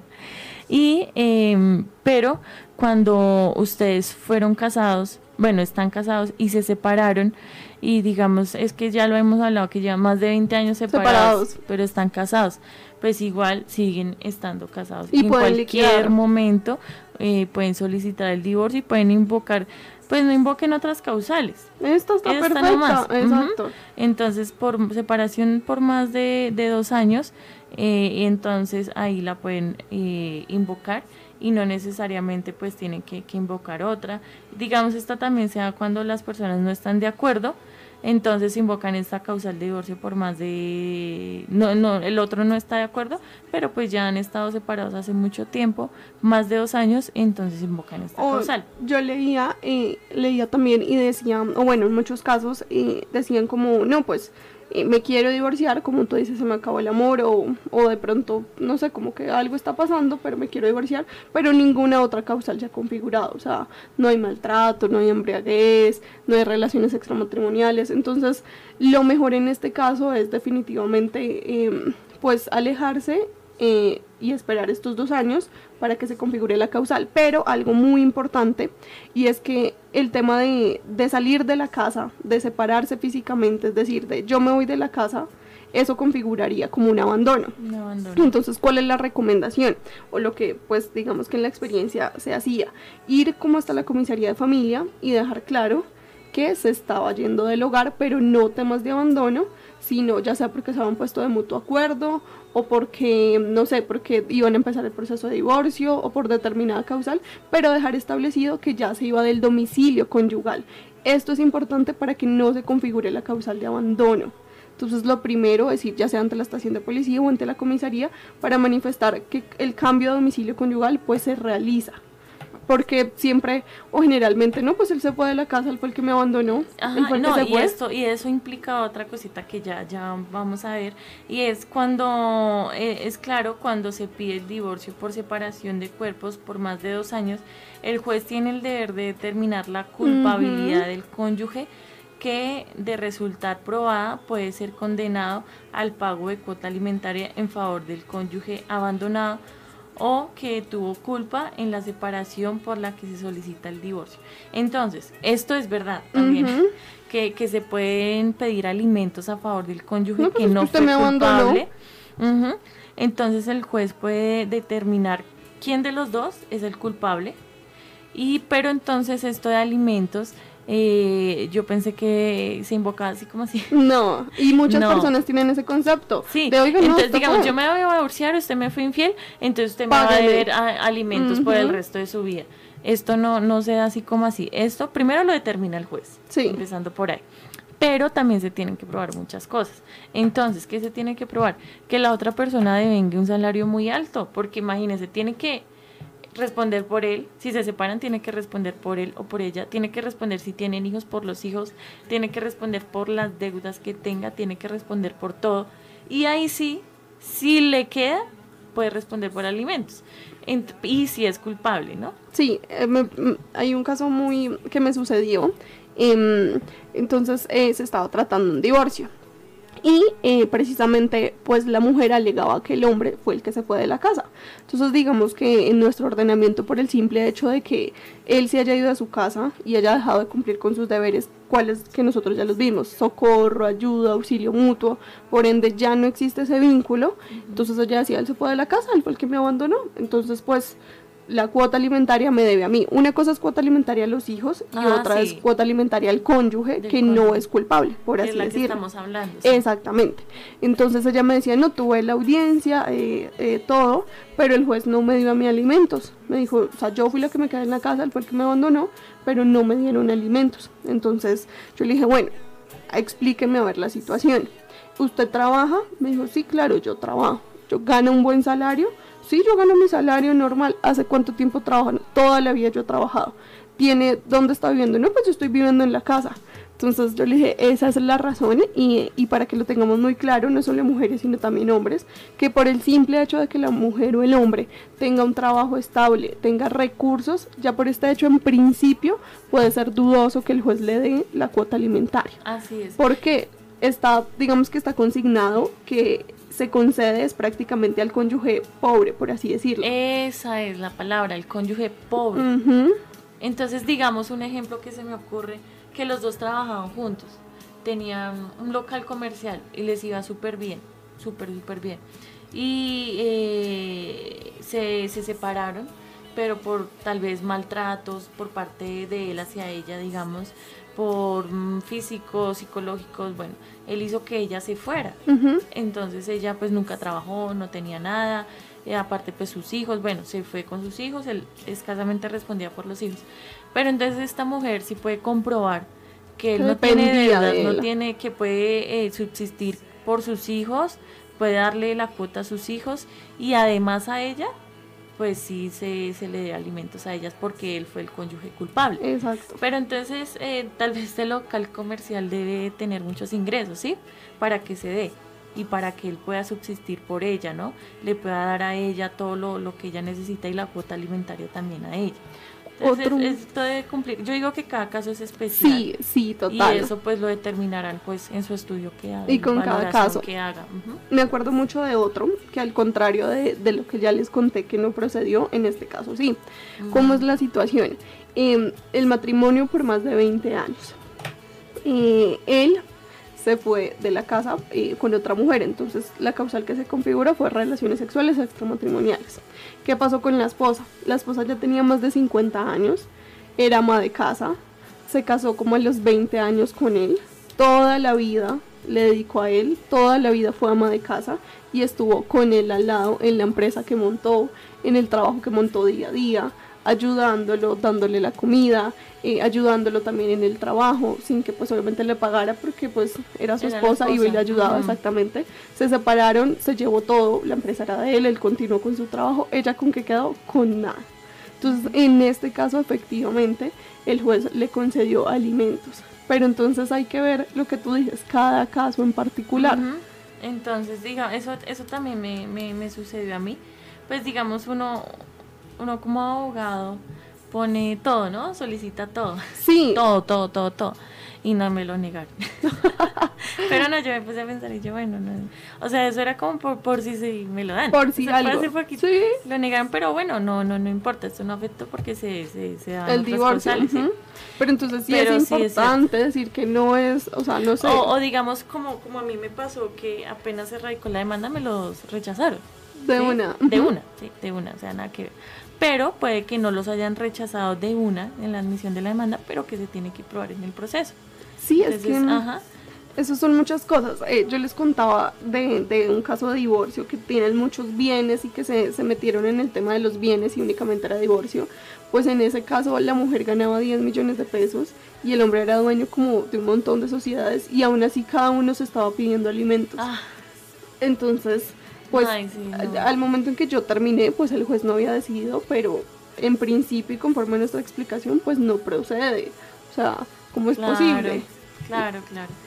Bueno, eh, entonces ahí también de una vez explicamos lo de los alimentos y cómo se configura y cómo se da y cómo pues eh, se aplica también. La novena es el consentimiento de ambos cónyuges manifestando ante el juez competente y reconociendo por este mediante sentencia. Entonces esta causal se usa por quien de hecho abandonó el hogar, quien puede usarla, pero tenga en cuenta que en el término que suspende, eh, pues que la reconciliación suspende este término, ¿sí? Entonces, eh, esta causal se configura y con un ejemplo pues se las puedo explicar. También tuve, eh, conocí un divorcio que, que ella eh, la estuvieron notificando y ella algo así conté alguna vez que ella nunca acudió porque pues ay Dios me va a ayudar, Ah, Dios va, sí. sí, Dios va a responder por mí, eh, yo no voy a acudir a- al- al juzgado porque pues eh, yo voy a orarle a Dios. Entonces, eh, en conclusión, ella nunca eh, se logró notificar. Sí, entonces ya ella cuando ya se dio cuenta fue que ya, ya habían fijado fecha de audiencia. Entonces, bueno, igual ella ya tenía que ir, ahí fue que ya me contactó, bueno. Entonces ya fuimos a la audiencia, pues contestamos la demanda en, en otros términos, términos, pero obvio no la tuvieron en cuenta, pero pues eh, acudimos a la audiencia y eh, él en su, en su demanda había invocado causal de infidelidad eh, y otra, no me acuerdo, y también estaba solicitando alimentos. Entonces, Raro. pues obvio, ella no, ella también siempre fue ama de casa. Em, y esa causal, ella, eso no se configuró, la de divorcio nunca se, la de... Alimentos. No, y la de infidelidad Ah, también nunca no se, se probó ni nada. Entonces, pues, pues sí, sí fue muy raro y pues me dio mucho pesar por ella porque pues ella no se quería divorciar. Porque pues no se configuró ninguna causal. Ni siquiera estaban los dos años. Es que se separaron y de una vez la, la demandó. Pero entonces eh, la juez nos sentó y entonces la juez dijo, se parecen por esta causal. Entonces, por el consentimiento de ambos cónyuges manifestando que es como de mutuo acuerdo que se, que, que se separen, que se divorcien. Entonces, pues a ella le fue como, como muy difícil asimilar esta situación, pero entonces me tocó explicarle, vea, usted se va, ya se tenía que divorciar sí o sí, porque pues nunca se contestó la demanda, ya estábamos, no, se nos habían vencido todos los términos posibles. Eh, antes la juez estaba siendo como, como muy amable con nosotros en el hecho de que nos escuchó por muchas horas. y No, y que igual la finalidad de ese proceso es decretar el divorcio de Entonces alguna eso, manera. eso dijo la juez, entonces independientemente de lo que usted me diga, yo voy a decretar el divorcio. Entonces ella decía, pero es que yo no me quiero divorciar, pero es que yo no me quiero divorciar. Pero entonces ya la justicia ya es una cosa muy diferente a lo que uno quiere, uno, bueno, y, a- y sentimentalmente. algo religioso también es muy diferente, ¿no? Entonces, eh, lo que pasó fue que obvio la juez dio esta, esta, esta posibilidad. Entonces me tocó explicarle a ella que no iba a ser el divorcio por infidelidad, ni no me acuerdo cuál era la otra causal, creo que era abandono, y cuando fue él el que se fue. Pero entonces le estaba explicando, me tocó varios tiempo ahí explicarle, explicarle, hasta que por fin ella como que dijo, bueno, está bien. De mutuo acuerdo. De mutuo acuerdo. En el, ante el juez. Ante el juez. ujú. Entonces se firmó el acta de que sí, era por mutuo acuerdo, se, se dejó claro lo de la custodia, alimentos de, de una menor que había.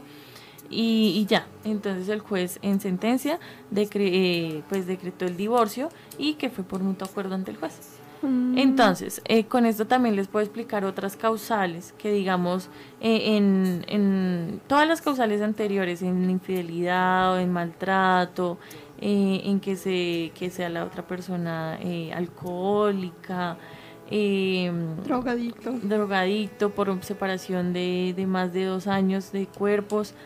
En todas las causales se puede dar esta última figura, que Mm. lleguen a- al proceso de divorcio, que lleguen a la primera audiencia, entonces sea muy tedioso eh, el en- todo lo re- correspondiente a lo probatorio, entonces eh, el juez puede presentar esta posibilidad. No, que ambos definitivamente digan, yo me quiero divorciar, yo también, pues.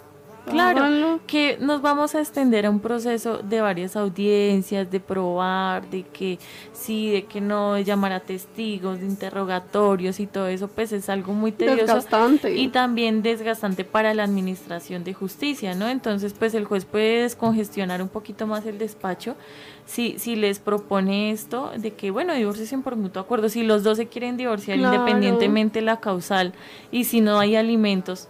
Entonces, pues el juez les propone, yo creo que la mayoría de juez propone, Sí, eh, sí, propone, ¿no? y está muy bien, me Ajá, parece a mí. si les propone, entonces pues ellos dicen, bueno, sí, está bien. Y más que hay algunos que tienen como afán de divorciarse, entonces pues sí, bueno, está bien. Y ya, decretan el divorcio, emiten la sentencia y ya quedaron divorciados. Igual también, yo pensaría que uno también lo puede proponer, ¿no? O sea, de pronto si el juez no, pues no lo propone por alguna razón. Yo creo que uno, no, señor juez, ¿qué tal si nos proponen fórmulas de arreglo de conciliar? O yo propongo conciliar, en la otra parte que piensa. Yo creo que eso también nos Sí. corresponde a nosotros. Sí, claro, y no, y eso es muy importante que usted tenga en cuenta, no solo para este proceso de divorcio, sino para todos, para todos, en todas las áreas del derecho, que es muy bueno llegar a una conciliación. Sí. Siempre va a ser lo mejor llegar a una conciliación y no extendernos a un proceso tan largo, tan tedioso, pues para las partes, para los apoderados, para el juez.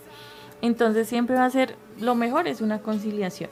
Entonces, a no ser que usted quiera solicitar alimentos Sí, y que tenga sí, que ir a un proceso muy largo, entonces ahí sí pues le toca eh, todo lo relacionado a todas las audiencias y a todo lo probatorio y ya a un juicio como tal.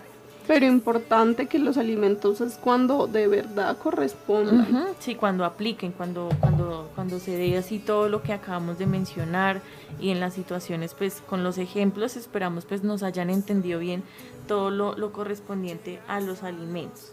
Entonces, hay alguien que nos estaba pidiendo un número de contacto. Entonces, a esa persona, eh, por favor, nos deja su número de contacto y nosotros nos estaremos comunicando con ustedes. Eh, ayer se hicieron las llamadas de, de- de los que nos dejaron el número ¿Y hace... cómo te fue? Bien, bien, bien, bien. Todos me contestaron. Primero, es que eran como cinco. Todos contestaron y, y bien, eran unas dudas respecto del tema. ¿Sí? Entonces, no, bien, bien, súper bien. Entonces, por favor, eh, si nos pueden dejar el número telefónico, los que nos están escuchando y quieren una asesoría, eh, no, no necesariamente tiene que ser respecto del tema del día de hoy, sino que quieren hacer alguna consulta, claro que sí, déjenos su número telefónico o eh, digamos como siempre les aclaramos que si ya es algo como eh, ya para llevar un proceso, para estudiar documentos y demás, pues ahí sí ya eh, pues se cobran algunos honorarios, pero pues si es la asesoría no hay problema. Entonces, no, no tenemos nada, otros comentarios. Bueno, ahí ya nos están dejando los, los números. ¿Ya están dejándolos? Sí. Listo, súper, súper, esa es la idea. Listo. Entonces, pues bueno, claro que sí, estaremos realizando las llamadas. Y bueno, esto fue el tema del día de hoy. Esperamos que, que les haya gustado, que hayan despejado todas sus dudas que tienen. Y, y bueno, nos veremos Dios mediante dentro de ocho días. Eh, con, ya les decimos el Sí. tema de dentro de ocho días para que estén ahí súper preparados, súper conectados con nosotras. Eh, bueno, como les decimos, déjenos su número telefónico si necesitan hacer alguna consulta. Claro que sí, estamos ahí para llamarles y responderles y ayudarles. Tenemos alimentos. Nuestro tema de hoy en 8 son, son alimentos para menores de edad. Listo, entonces eh, todos los que están aquí que quieren saber sobre el tema de alimentos, Demanda cómo y es, denuncia, ajá. ajá, la demanda, la denuncia, todo lo correspondiente a alimentos, pues bienvenidos sean y Dios mediante pues nos vemos dentro de, de ocho días a, a las 7 de la mañana por el mismo canal. Muchas gracias a todos por, pues, por estar con nosotros, por acompañarnos, eh, muy contentas y bueno, esperamos que dentro de ocho días estén con nosotras. Que tengan feliz día. Bueno, Dios los bendiga, muchas gracias por estar ahí. gracia que nos hiciera recapacitar. ¿Quieres saber sobre derecho de familia, laboral, civil, penal, comercial o administrativo? Conéctate todos los viernes de 7 a 8 de la mañana por Kennedy Gospel Radio. Te esperamos.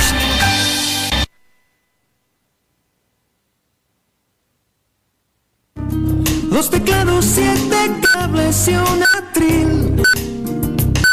Y aunque